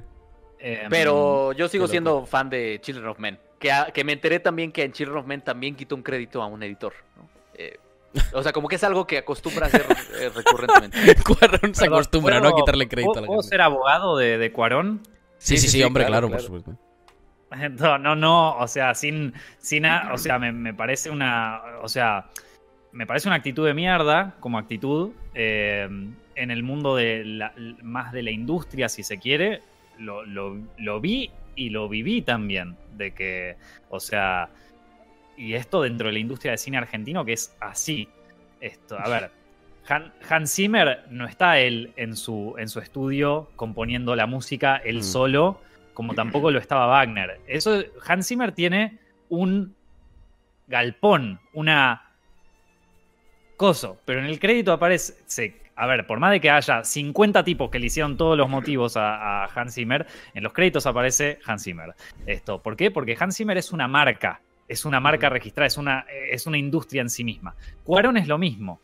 Es un tipo, es una marca en sí misma, es una marca registrada, es una empresa, si se quiere. Al fondo, Alfonso Cuarón Inc. O sea, Sí, eh, sí, sí. ya está en esa, en esa categoría, ¿viste? Y cuando vos sos una empresa, cuando vos sos una cosa, eh, este, este tipo de cosas, o sea, este tipo de, movidas ya trascienden lo personal. Esto, ¿no? O sea, yo lo- no, no, no, lo, no lo justifico con esto. Me parece una acción de mierda. Pero hay que entender también que él está en una industria gigantesca. En donde este tipo de cosas. A ver, en Star Wars nos quejamos porque hay 50 guionistas y solo uno se lleva el crédito. No, no nos quejamos. Porque es una película gigante y decimos, bueno, al final le pagaron a todos y está todo bien. ¿Y qué? Entonces, ¿que, que está, ¿se salva Disney por eso? No, pero es que es una corporación gigante, ya sabes cómo funciona esto. Bueno, Cuarón también es una corporación gigante. Es un director consagradísimo de Hollywood. Y eso no hay que olvidárselo. Por más de que se haya venido a filmar a México, es un director gigante de Hollywood. Y así funciona, man. Esto. Y, y no, digo, no lo justifico. A mí me gusta, como te digo, a mí me gusta el cine de 10 palos a, de, o sea, de 10 a 20 millones de dólares, el que hace a 24, en donde se, se respeta la autoría y donde también se maneja un presupuesto más chico, en donde una, un actor o una compañía no, no canibaliza eh, al, al equipo técnico. Eh, pero que pasa, pasa. Digo, Sí. esto, y. y, y Que yo espero que deje de pasar. Yo espero que deje de pasar. Es es que, a yo entiendo, Pero es que entiendo el, el Wagner punto. tenía, es que hasta Wagner tenía colaboradores. ¿Y vos crees que alguno de esos estaba en los créditos? Wagner les debía pegar a esos tipos. No, no abusar, pegar. Debía Sí. venir un día con el látigo. a cagar- ¿Pero por qué? Porque tenía una fábrica de música ese tipo. Y acá es lo mismo. O sea, si vos. Por, por- claro, la industria de- del, del soundtrack no se investiga tanto.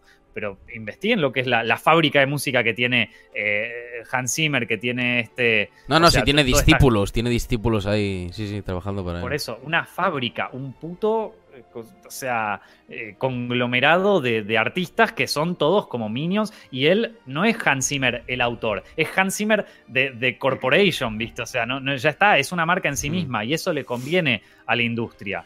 Eh, porque, bueno, porque hay mucho. ¿Cuánta gente va a ver una película? Porque, che, mira, Hans Zimmer hizo la música. Sí, yo, lo único que, digo, te digo, estoy, estoy, estoy, eh, yo, yo lo que busco es que eso se deje de hacer porque acá se platicó, ¿no? Acá me lo decían gente de la AMC, que es la Asociación Mexicana de Cinefotógrafos, que es el, organismo más grande que hay en México de cinefotógrafos. Me decían, es que el grave problema es que los alumnos pueden adoptar esas prácticas, ¿no? Y lo que no queremos, que ellos tampoco hicieron nada, ¿no? Al final todo lo terminamos haciendo nosotros.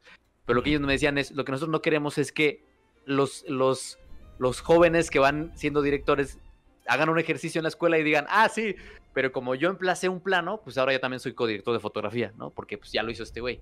Hmm. Entonces, ese es como uno de, las tantos, de los tantos riesgos que hay, ¿no? Que las generaciones ven, que vienen ven esas prácticas y dicen, claro, es perfectamente válido pasar por encima de alguien más y no pasa absolutamente nada, ¿no? Entonces, yo lo único que digo es, ojalá que esas prácticas se vayan modificando, se vayan cambiando y que yo no sé cómo era eh, concreto el tema de Wagner, pero sí sé que en este caso había un contrato que fue violado completamente, ¿no? En términos legales así se dice. Y ese, es otro tema eh, que yo sé por qué no hubo un pleito legal ahí, evidentemente, porque como ya bien lo dijiste, Cuarón es un titán de la industria, no, no mexicana, hollywoodense, ¿no? Y, Pero chicos, claro, piénsenlo como que es una cosa hollywoodense, o sea, no estamos hablando de tres amigos que se juntaron a hacer una película, no son Es una producción de titánica, entonces, a ver, cuando, cuando en Rogue One cambiaron el guionista cinco veces, eh, y, al, y, al, quinto guionista no le dieron el. No, no le ni aparecen los créditos. Eh, y, él prácticamente escribió la película. Sin ir más lejos, eh, Armando Bo, el guionista de, esto de, de Iñárritu. o sea, es como, ¿vos crees que, que Iñárritu tenía toda la película armada? Que, o sea, que, ya la tenía pensada? Es otro temazo, es otro temazo, sí. sí Entonces, es una corporación ahí. No estamos hablando de cinco amigos que se juntaron a hacer un guion. Esa es como capaz la, la, como la, narrativa. Pero dejémonos de joder, esto es una industria.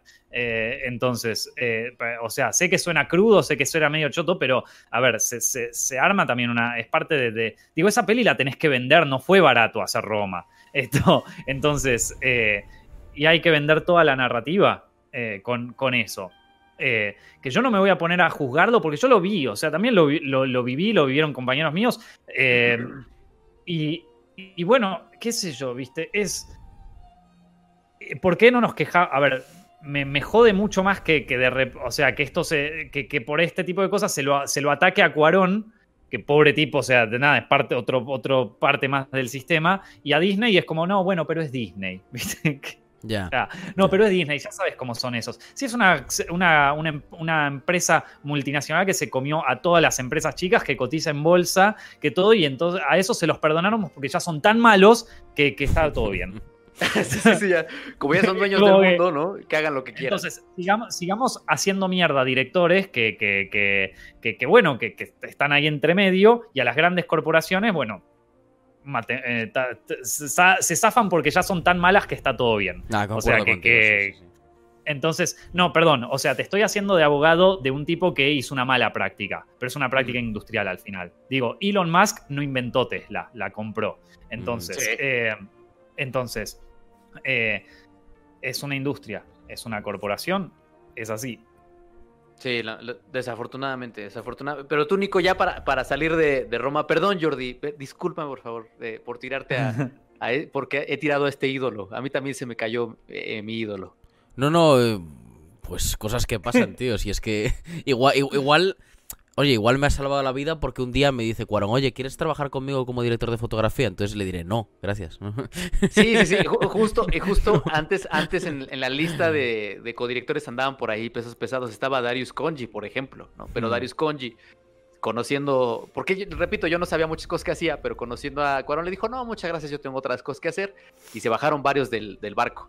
Este, mm. pero bueno, eh, Nico, tu película favorita española y tu película favorita mexicana. Mm, eh, bueno, eh, después de todo lo que hablamos, decir que es mi favorita mexicana es como medio fuerte, ¿no? y tu mamá también. Está bien, no, está bueno. también, de todas maneras, tengo que decir que en San Sebastián vi una película, Gerardo, que te digo, cuando salga en México, mírala. O sea, me, Nuevo orden. nuevo orden. ¿Sabes por qué te la- lo digo, cambió la Nico? vida. Peliculón. Los críticos mexicanos, Hmm. de esos a los que le respondiste en el video de enfoque crítico, están diciendo que es, que es terrible y que es asquerosa. Y todavía ni sale. Nadie la ha visto. ¿Pero por qué? Pero no, No no la vieron. No sé. No sé. Que, No, no la vieron y dijeron que es mala. Te lo juro. Ese fue el gran tema de ayer. En Twitter, en A ver, México. es una, es una película jodidísima. Digo, yo hace tiempo que no veo una película que me. O sea, que tan orgánicamente me llevó de una fiesta donde está todo bien a la puta mierda. O sea, me fu- o sea, de- de- y, y yo ni me di cuenta. Es como, che, para, para, ¿cómo llegamos acá? Y, y y eso es lo loco, porque no quiero revelar detalles de la trama, porque quiero que la veas. Pero al final es como que te das cuenta, ah, ahora entiendo por qué pasan todas las cosas que pasaron en, en- en Latinoamérica. Esto, porque claro, no me di cuenta, boludo, pasé de esto a esto Claro. y ni me di cuenta. Eh, y eso a nivel dirección es como impresionante. O sea, yo quedé, no, te digo que la mires y después contame qué, qué opinás, porque para mí es una de mis preferidas de este año.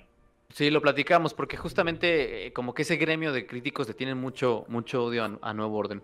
Y no lo han visto, eh, de esas cosas raras. Eh, ¿Y español, Nico? Eh, españolas, eh, bueno, eh, tengo varias. De, de las últimas que vi, eh, Dolor y Gloria de Almodóvar, Oh, buenísima. lejos. Esto eh, me gusta mucho, bueno, el, el Día de la Bestia, el, Uf. ¿cómo se llama esta? Em, ah, eh, las primeras de Almodóvar también me gustaban mucho. ¿Qué te parece? ¿Qué te parece de- Almodóvar? ¿Qué te parece Almodóvar como director? ¿Eh? Mira, es un director con el que yo personalmente no conecto tanto. O sea, Puta, yo lo eh, amo. re- recién empezó, recién empecé a, a- a apreciarlo más en, en Dolor y Gloria. Eh, me gusta mucho la, la que tiene que se llama eh, ay, eh, la, La piel que habito. eh, también de mis películas preferidas de, de la historia. Mm. Pero, pero después la, la parte de la movida madrileña, que, que son sus películas de los 80, 90, eh, también son, son de las que más me gustan. Volver me gusta mucho y, y después tiene una que, que son, lo, ¿cómo, cómo era? Y otras muchas del montón. Bueno, esa. Vos sabrás, Jordi, cómo se llamaba bien. Eh, son el nombre de unas chicas y otras del montón. Esa también está muy buena, es una de las primeras. Eh, Es, Pe- es Pepi, Lucy Boom y las chicas del montón, ¿no? esa, Su- ahí es su ópera prima, cabrón. Su ópera Sí, prima. sí. Eh, y, y después, está, bueno, después ustedes acá tienen una cosa que se llamaba el fantaterror, que era el cine de terror de, de los 60, 70 español, que es una bomba, o sea, está buenísimo. Eh, y, y bueno, ahí tenés de todo. Eh, y nada, creo que esas. ¿Qué, qué pasa? Yo te, yo te quería preguntar más bien a ti, Jordi, porque he platicado con muchos colegas españoles y no tienen en el, en el es- pedestal que yo tengo a Almodóvar y, y- y entiendo las razones, pero quiero preguntarte a ti qué piensas, porque yo, Yo, soy yo no sé, pero, pero, fan. pero- pero- pero ¿con qué gente has hablado de, de España que no le gusta Almodóvar? Bueno, a ver, quiero decir, supongo, eh, eh, lo he notado mucho yo también, ¿eh? Que aquí no se, no se le aprecia tanto Almodóvar como en el extranjero. Eh, y no sé por qué, si, no, sé- no sé si es porque el público español no conecta con su obra o no... No lo sé, a mí me pasa lo mismo, ¿eh? Que, a- que a ti, eh, y en España. O sea, a mí Almodóvar me, me parece uno de los mejores directores españoles, si no el mejor. Y, y no entiendo, pues, el, el. No sé, el rechazo que hay hacia su obra. Y es, es un guionista maravilloso. Sí, sí, y- sí. Y, y creo que anti. Ah, ¿Cómo, cómo decirlo? No, no es. No es técnico en muchos aspectos, ¿no? Tuve el, el- el placer de, de leer todo sobre mi madre, el guion, y es una novela. pues, Está escrito con Hmm. código de novela, ¿no? No tiene absolutamente nada que ver con, con el clásico formato tabique cinematográfico de interior tal eh, día, ¿no? Exterior tal. No, pero todas sus películas son muy. Muy anticonvencionales. Sí, completamente. Para mí, Hablé con ella es una de las grandes películas que he visto Ah, sí. eh, de los grandes melodramas eh, que he visto en mi vida y el personaje de Benigno, eh, interpretado por Javier Cámara, me parece una bestialidad, ¿no? Que to- con tan poco haga tanto. eh, y esta, esta secuencia de cine mudo, de cine silente, es, es una de las cosas más bonitas que he visto en una película no, no silente, ¿no? Eh, a mí Almodóvar me, me encanta, pero sí he platicado con mucha gente allá que me dice, no, bueno, pues sí, es mainstream, es, este, ganó un Oscar, está padre, pero no, pero mejor vete a, a Vigas Luna y mejor vete a, a Alex de la Iglesia y este, échate a Menábar. O sea, como que, como que salen otros nombres, ¿no? El, el mismo A ver, a mí- Erice, ¿no? Eh, Víctor Erice, que para mí es eh, el Mm. espíritu de la colmena, híjole, Sí. esas películas que, que A son. mí me gusta también, ¿eh? Híjole, es- no sé, espirituales. No sé, no sé ni siquiera cómo escribir el Mm. espíritu de la colmena, pero Erice, tienen a, tienen a Erice. Los españoles tienen a Erice y Mm. ya no necesitan otro, ¿no? Eh, con ese ya pueden gobernar el planeta entero. No, no, a mí ya, ya también te digo que me gusta mucho Amenábar. De hecho, eh, disfruto más eh, las, las películas de Amenábar cuando no me pongo analista. Pero, pero lo que más me gusta es de Almodóvar. Luego está, pues eso, Erice, Buñuel también, que bueno, Buñuel, otros muchos ujú. tiempos. Bueno, pero ya estamos hablando de una Sí. eminencia. sí, sí, pero. Y Tienen, Cuerda eh, también. tienen uno buenísimo que es, Mm. eh, a vos que te gusta el terror, tienen a, a, a Ibáñez Serrador, a Chicho. Ese, es- ese es, eh, tiene una película que se llama ¿Quién puede matar a un niño? Que es, de- o sea, esto de, los- de- de- de mis preferidas. Él, él era uno de los que hacía todas las películas de terror así en, en- en aquella época. Tiene esta, eh, las de historias para no dormir, la serie, viste, o sea, eh, grande, genio. Completamente. Nos se los recomiendo. Nos preguntan que si por que si por que si Jodorowsky, bueno, Jodorowsky tuvo una etapa muy fructífera en México.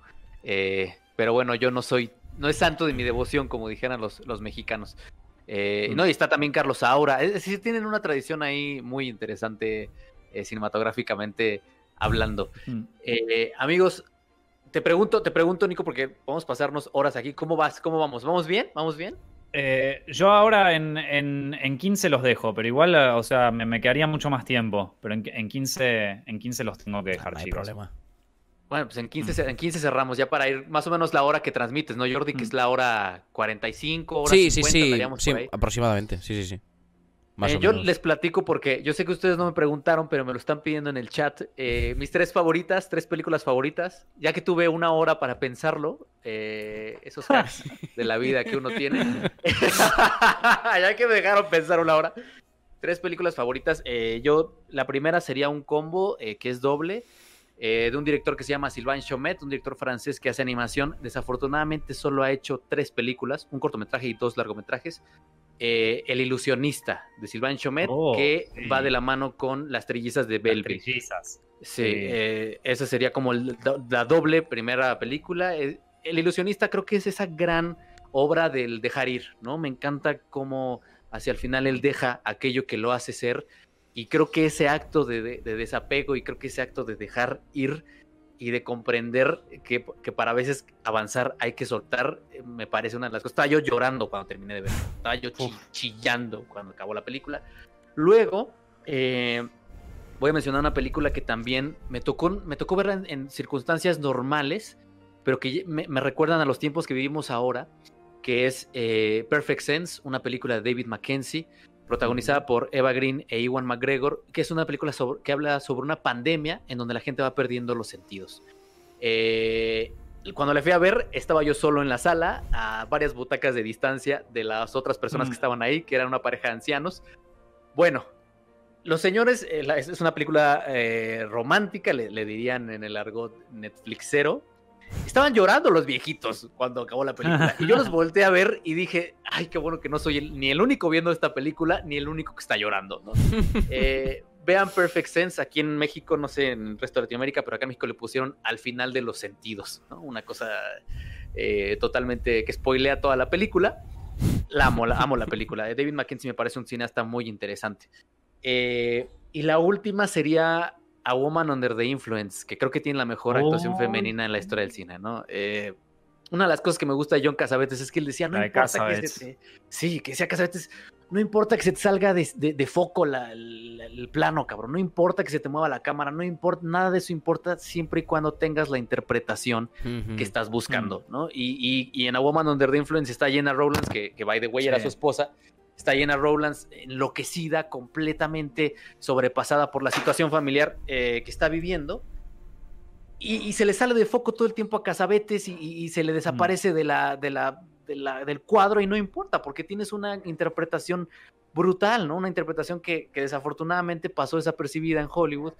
Y, y, bueno, a pronto llena no Igual tiene unos... no, no pasó desapercibida cuando, cuando, cuando salió, o sea, digo, Ca- Casabets es el, es el verdadero, o sea, e- e- e- ese sí le chupaba todo un huevo, es el verdadero au- autor de Hollywood, ese se financiaba sus propias películas, no, no, o sea, no le importaba nada, nada, esto pod- podía hacer lo que él quería.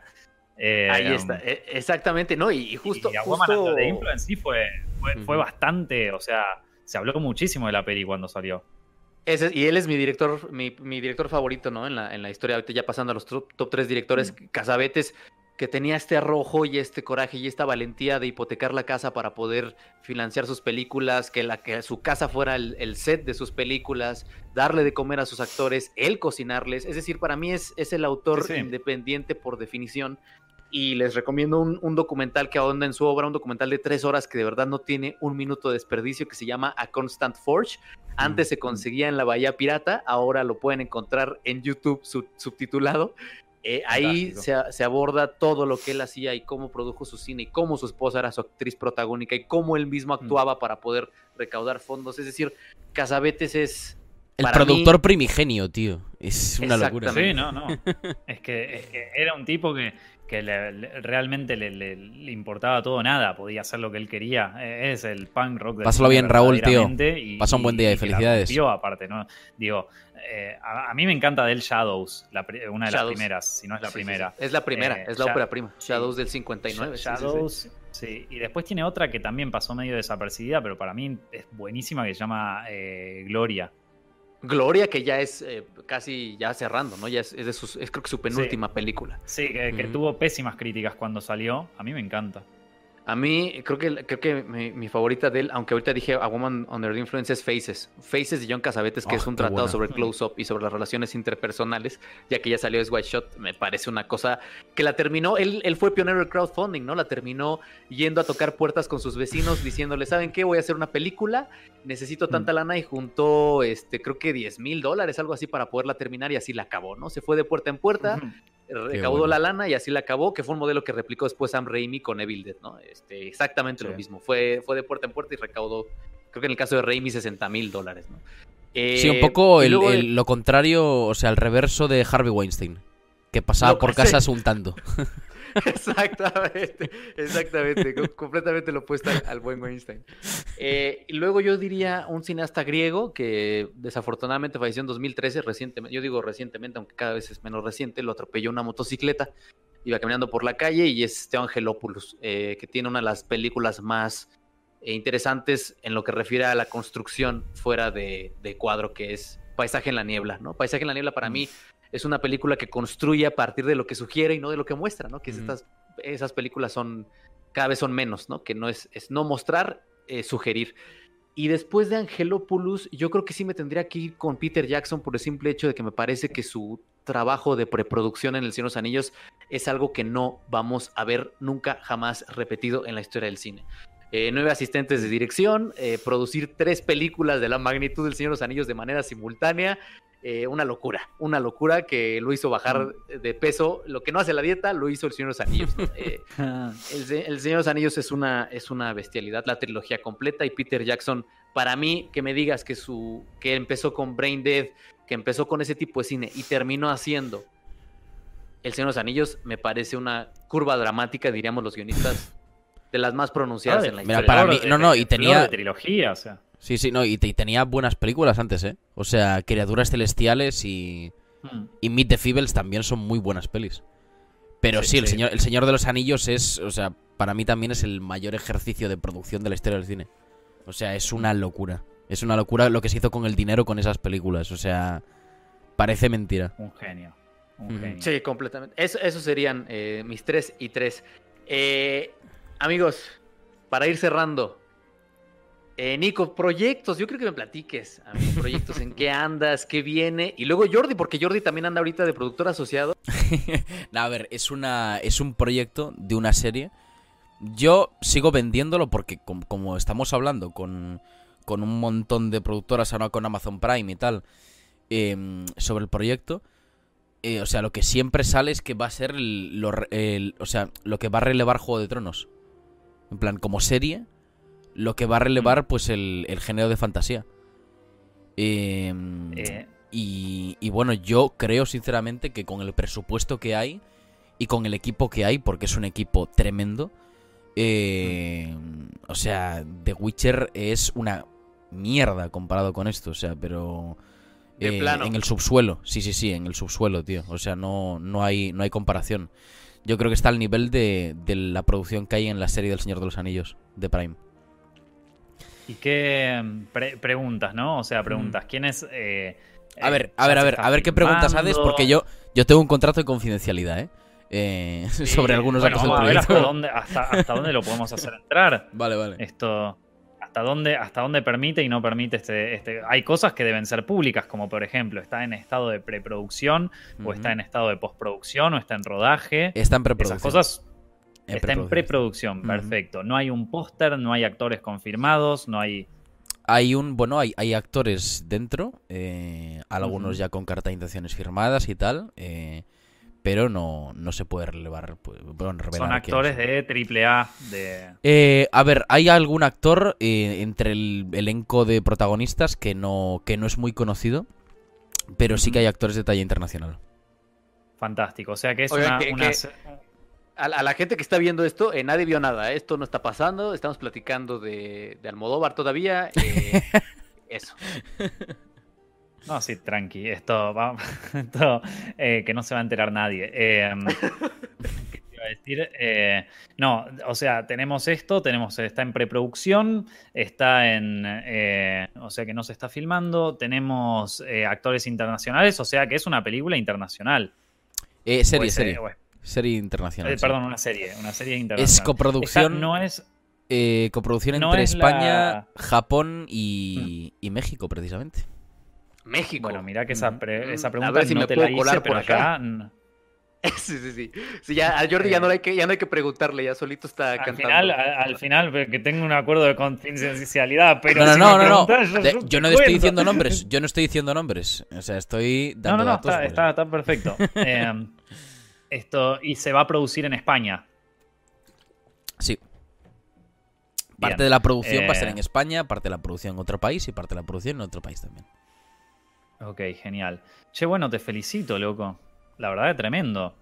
Bueno, es eh, una oportunidad eh, muy grande y, y bueno, ha, ha salido después de pues mucho tiempo de trabajo. Un ¿Y saludo cómo- desde aquí, ver, un saludo desde aquí muy grande el- a Edgar de Benito, que es, que es quien me ha dado la oportunidad de estar en el proyecto. ¿Quién? Perdón. Edgar de Benito, que es el.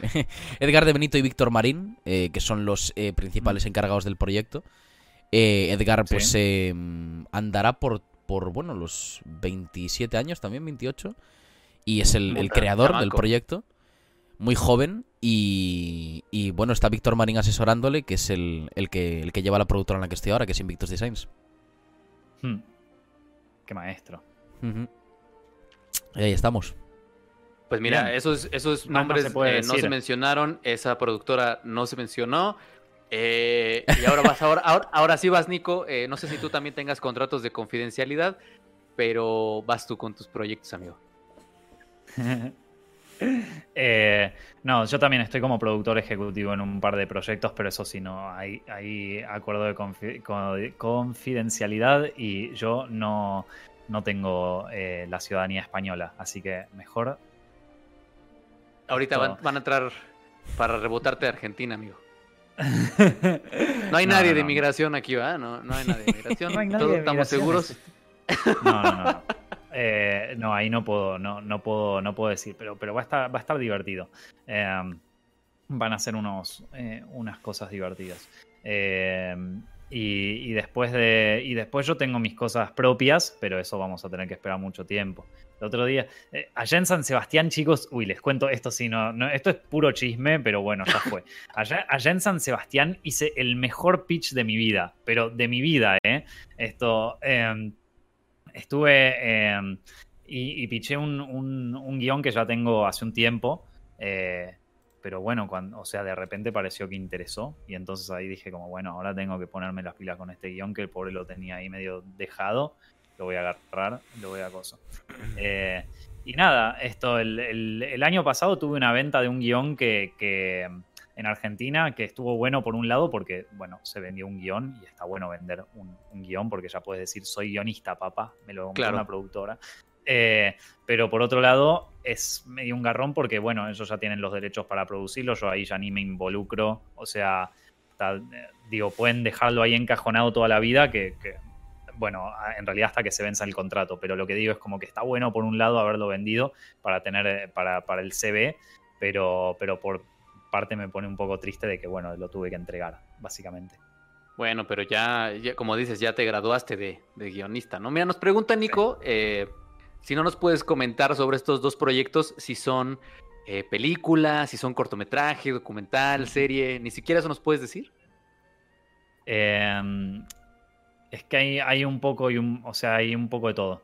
Eh, a ver, les voy a, le- les voy a decir más o menos cuál es mi, cuál es mi posición. Hace, eh, hace unos. El año pasado me contactó una, eh, una productora de acá que hizo un que tiene un contrato con una productora más grande, con una distribuidora muy grande, multinacional, que, que ahora con ese contrato ellos tienen que abrir una pata de ficción.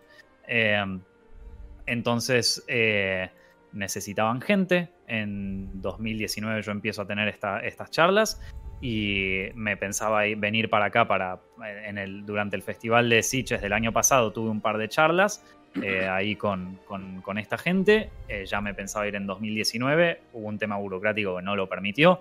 Eh, principios del 2020 era la fecha. Eh, pasó, bueno, ya todos lo vivimos. Eh, y ahora estoy acá. Eh, y ahora estoy haciendo un poco Zepfilms, un poco esto. Así que vamos a. Básicamente, esa, eso es. Hasta ahí creo que ya di suficiente información. Ya Que dices. ya- ya- No, y queda entre nosotros y las 300 personas Mm. que nos están viendo en conjunto, no pasa nada. eh, nadie oyó nada, nadie oyó nada. Nadie, Eh, nadie. Pues amigos, nada más, eh, en tu caso, Nico, ¿dónde te pueden seguir, leer? ¿Para que vos no nos contaste tus proyectos, Gerardo? No, es que yo tengo un contrato de confidencialidad. tam- No, ya no, yo no he firmado nada, pero este, les, les platico. No, si es que estamos trabajando eh, un proyecto que, eh, que es bastante grande, pero tiene que ver con la distribución y la exhibición eh, de cine mexicano y latinoamericano. No es producción, es porque creo que creo que acá en México no sé cómo sean sus países, pero creo que necesitamos un aparato más sólido de distribución y exhibición. Entonces estamos trabajando en eso, llevamos ya un desarrollo bastante larguito y espero que sea una noticia de, de principios de año. Por ahí quería platicar eh, contigo, Nico, para un tema de derechos eh, con alguno de tus cortometrajes, pero, pero repito, Almodóvar es un gran director, eh, nos gusta a todos y nadie oyó nada de esto. Este, entonces, en eso ando trabajando yo. Ya te estaré escribiendo. Y también a ti, Jordi, si tienes alguna producción por ahí, eh, estaría, estaría chingoncísimo que, este, que la pudiéramos tener. Pero ya les, ya les iré contando conforme tengamos algo un poco más, más sólido. Mm. Me encantaría, Gerardo, ya lo sabes, tío. Me encantaría. Buenísimo, pues ya, ya, ya, ven, ya ventaneamos los tres. Ahora sí, Nico, eh, que te quedaste más de 15 minutos, qué chingón, gracias. Eh, ¿Dónde te pueden seguir, ver, eh, leer, Eh, ahora en cualquier bar de lavapiés me pueden encontrar. No, mentira. Esto, eh, eh, me encanta, me encanta. Una cosa que me encanta de acá de Madrid. ¿Vos, Jordi, de dónde sos? Yo soy de Pontevedra, pero el año que viene me mudo a Madrid. Precisamente. Bueno, una cosa que me encanta de Madrid es que, si bien es una ciudad, es, es una metrópolis, qué sé yo, en comparación con Buenos Aires es muy chiquita. Entonces, por momentos, es como, se siente medio como. Como, como que todo está muy cerca, como que sí, es, es como que mantiene esta onda de. de. de como pueblo, pero, pero es, es enorme al, al mismo tiempo, ¿viste? Y me gusta mucho, como que todo me queda muy cerca, podés ir caminando desde, desde acá donde estoy yo hasta el centro, hasta, hasta Lavapiés, hasta todos los barrios y, y tiene como, e- ese, ese encanto está muy bueno, la verdad me gusta mucho, Joder, pues qué guay, tío. Me alegro de que estés bien ahí, Mm. tío. sí. Así que nada. Eh, acá uno en el chat puso muerte a Madrid. Perdón. No, a ver, es que pasa algo en España y es que el resto de España suele odiar a Madrid. eh, motivos centralistas, culturales, bueno. Eh... Bueno, che, paren, que yo, yo, estoy acá medio de turista, no me metan en, en, esa, en esa historia. No, no, no. Que yo ya visité el País Vasco y Cataluña, chicos. Pasa, no, te falta pasa Galicia, te falta Galicia, tío. Falta Galicia. Y Galicia todavía no fui, tengo ganas. Galicia, mira, Galicia y Asturias para mí son lo mejor de España. Lo mejor que te puedes encontrar en. España, Galicia y Asturias, tío, sin duda. Genial, me encanta. A ver cuándo te dejas por aquí. Aquí tienes casa, eh, que lo sepas. Aquí tienes casa. Listo, ya está, voy para allá. Te falta Cádiz. Bueno, ahí, ahí conocí una, una, una chica de Cádiz que es una genia. Eh, que, que me enca- es que tengo que confesarles, chicos, me- el, el acento andaluz de acá es como debilidad. Esto. Joder, pues a mí me, pa- me pasa lo contrario con el argentino, tío. Me gusta más el argentino el- que el andaluz, no sé. uf, no, estaré no, estaré acostumbrado, eh. Creo que es lo exótico, tío. Creo que nos mueve lo exótico, eh. Y nadie pela F por el acento mexicano. No, el acento mexicano mola también. El acento mexicano es lo más. El acento mexicano es lo más. Y las expresiones mexicanas, tío. O sea. Ah, bueno, de esa tenemos una colección infinita, Jordi. Infinita. Ahí luego les enseño algunas. Eh, pues nada, amigos, eh, muchas, muchas, muchas gracias.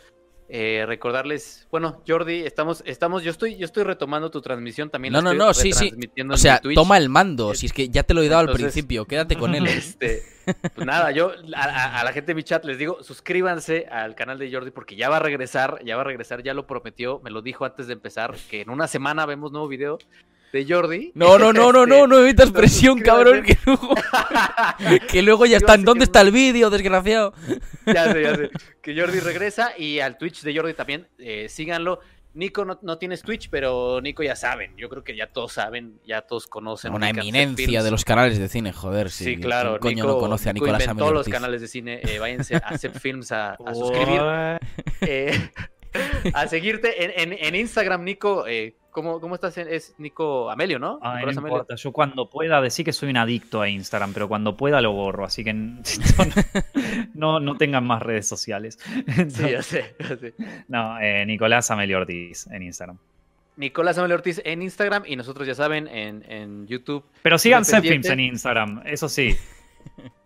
Sí, sí, sí, Zepfilms sí sigan- ti- tiene Instagram y postea cosas re lindas. La, la Steffi que hace las redes sociales de, de, es una genia y el contenido que hace está buenísimo, así que síganlo. Ahí está, ahí está. Pues ya sabéis lo eh, que yo hacer, chavales. De una vez, de una vez los amarro a los dos. Eh, Nico, falta una colaboración, ¿no? En, en video ensayo, en Zoom F7 y lo mismo con Jordi, Sí. ¿no? Ya, ya que quede pactado. Aquí en la mirada de 300 Ya. personas que no vieron un fragmento del directo, de pero que sí ven esto. Confidencialidad. Exacto. exacto. No, Gerardo, yo estoy siempre dispuesto a todo, tío. Ya lo Ah, sabes. bueno. Conmigo Con- cuenta con- siempre. Venga, eso, Ah, así me gusta. Nico, ¿tú qué dices? ¿Tú qué dices, Nico? Yo, yo sí, sí, sí, yo me resumo, loco. Uy, ya, quedamos, quedamos. Y nada, muchas gracias. Eh, Mm. yo despido a, a la gente que está en, mi, en mi directo. Muchas gracias, muchas gracias, Jordi. Muchas gracias, Mm. eh, Nico. Eh, Jordi, ¿tú cierras también allá? Sí, sí, sí, yo voy a quedarme un Venga. ratito, pero gracias a los dos. Habéis estado magníficos, Mm. gracias por este rato. Y, y ha sido un placer, Chao, chicos. chicos. Gracias, gracias a todos. Cuídense mucho, Venga, abrazo. Un abrazo muy grande. Chao, gracias. Que vaya Chao, bien.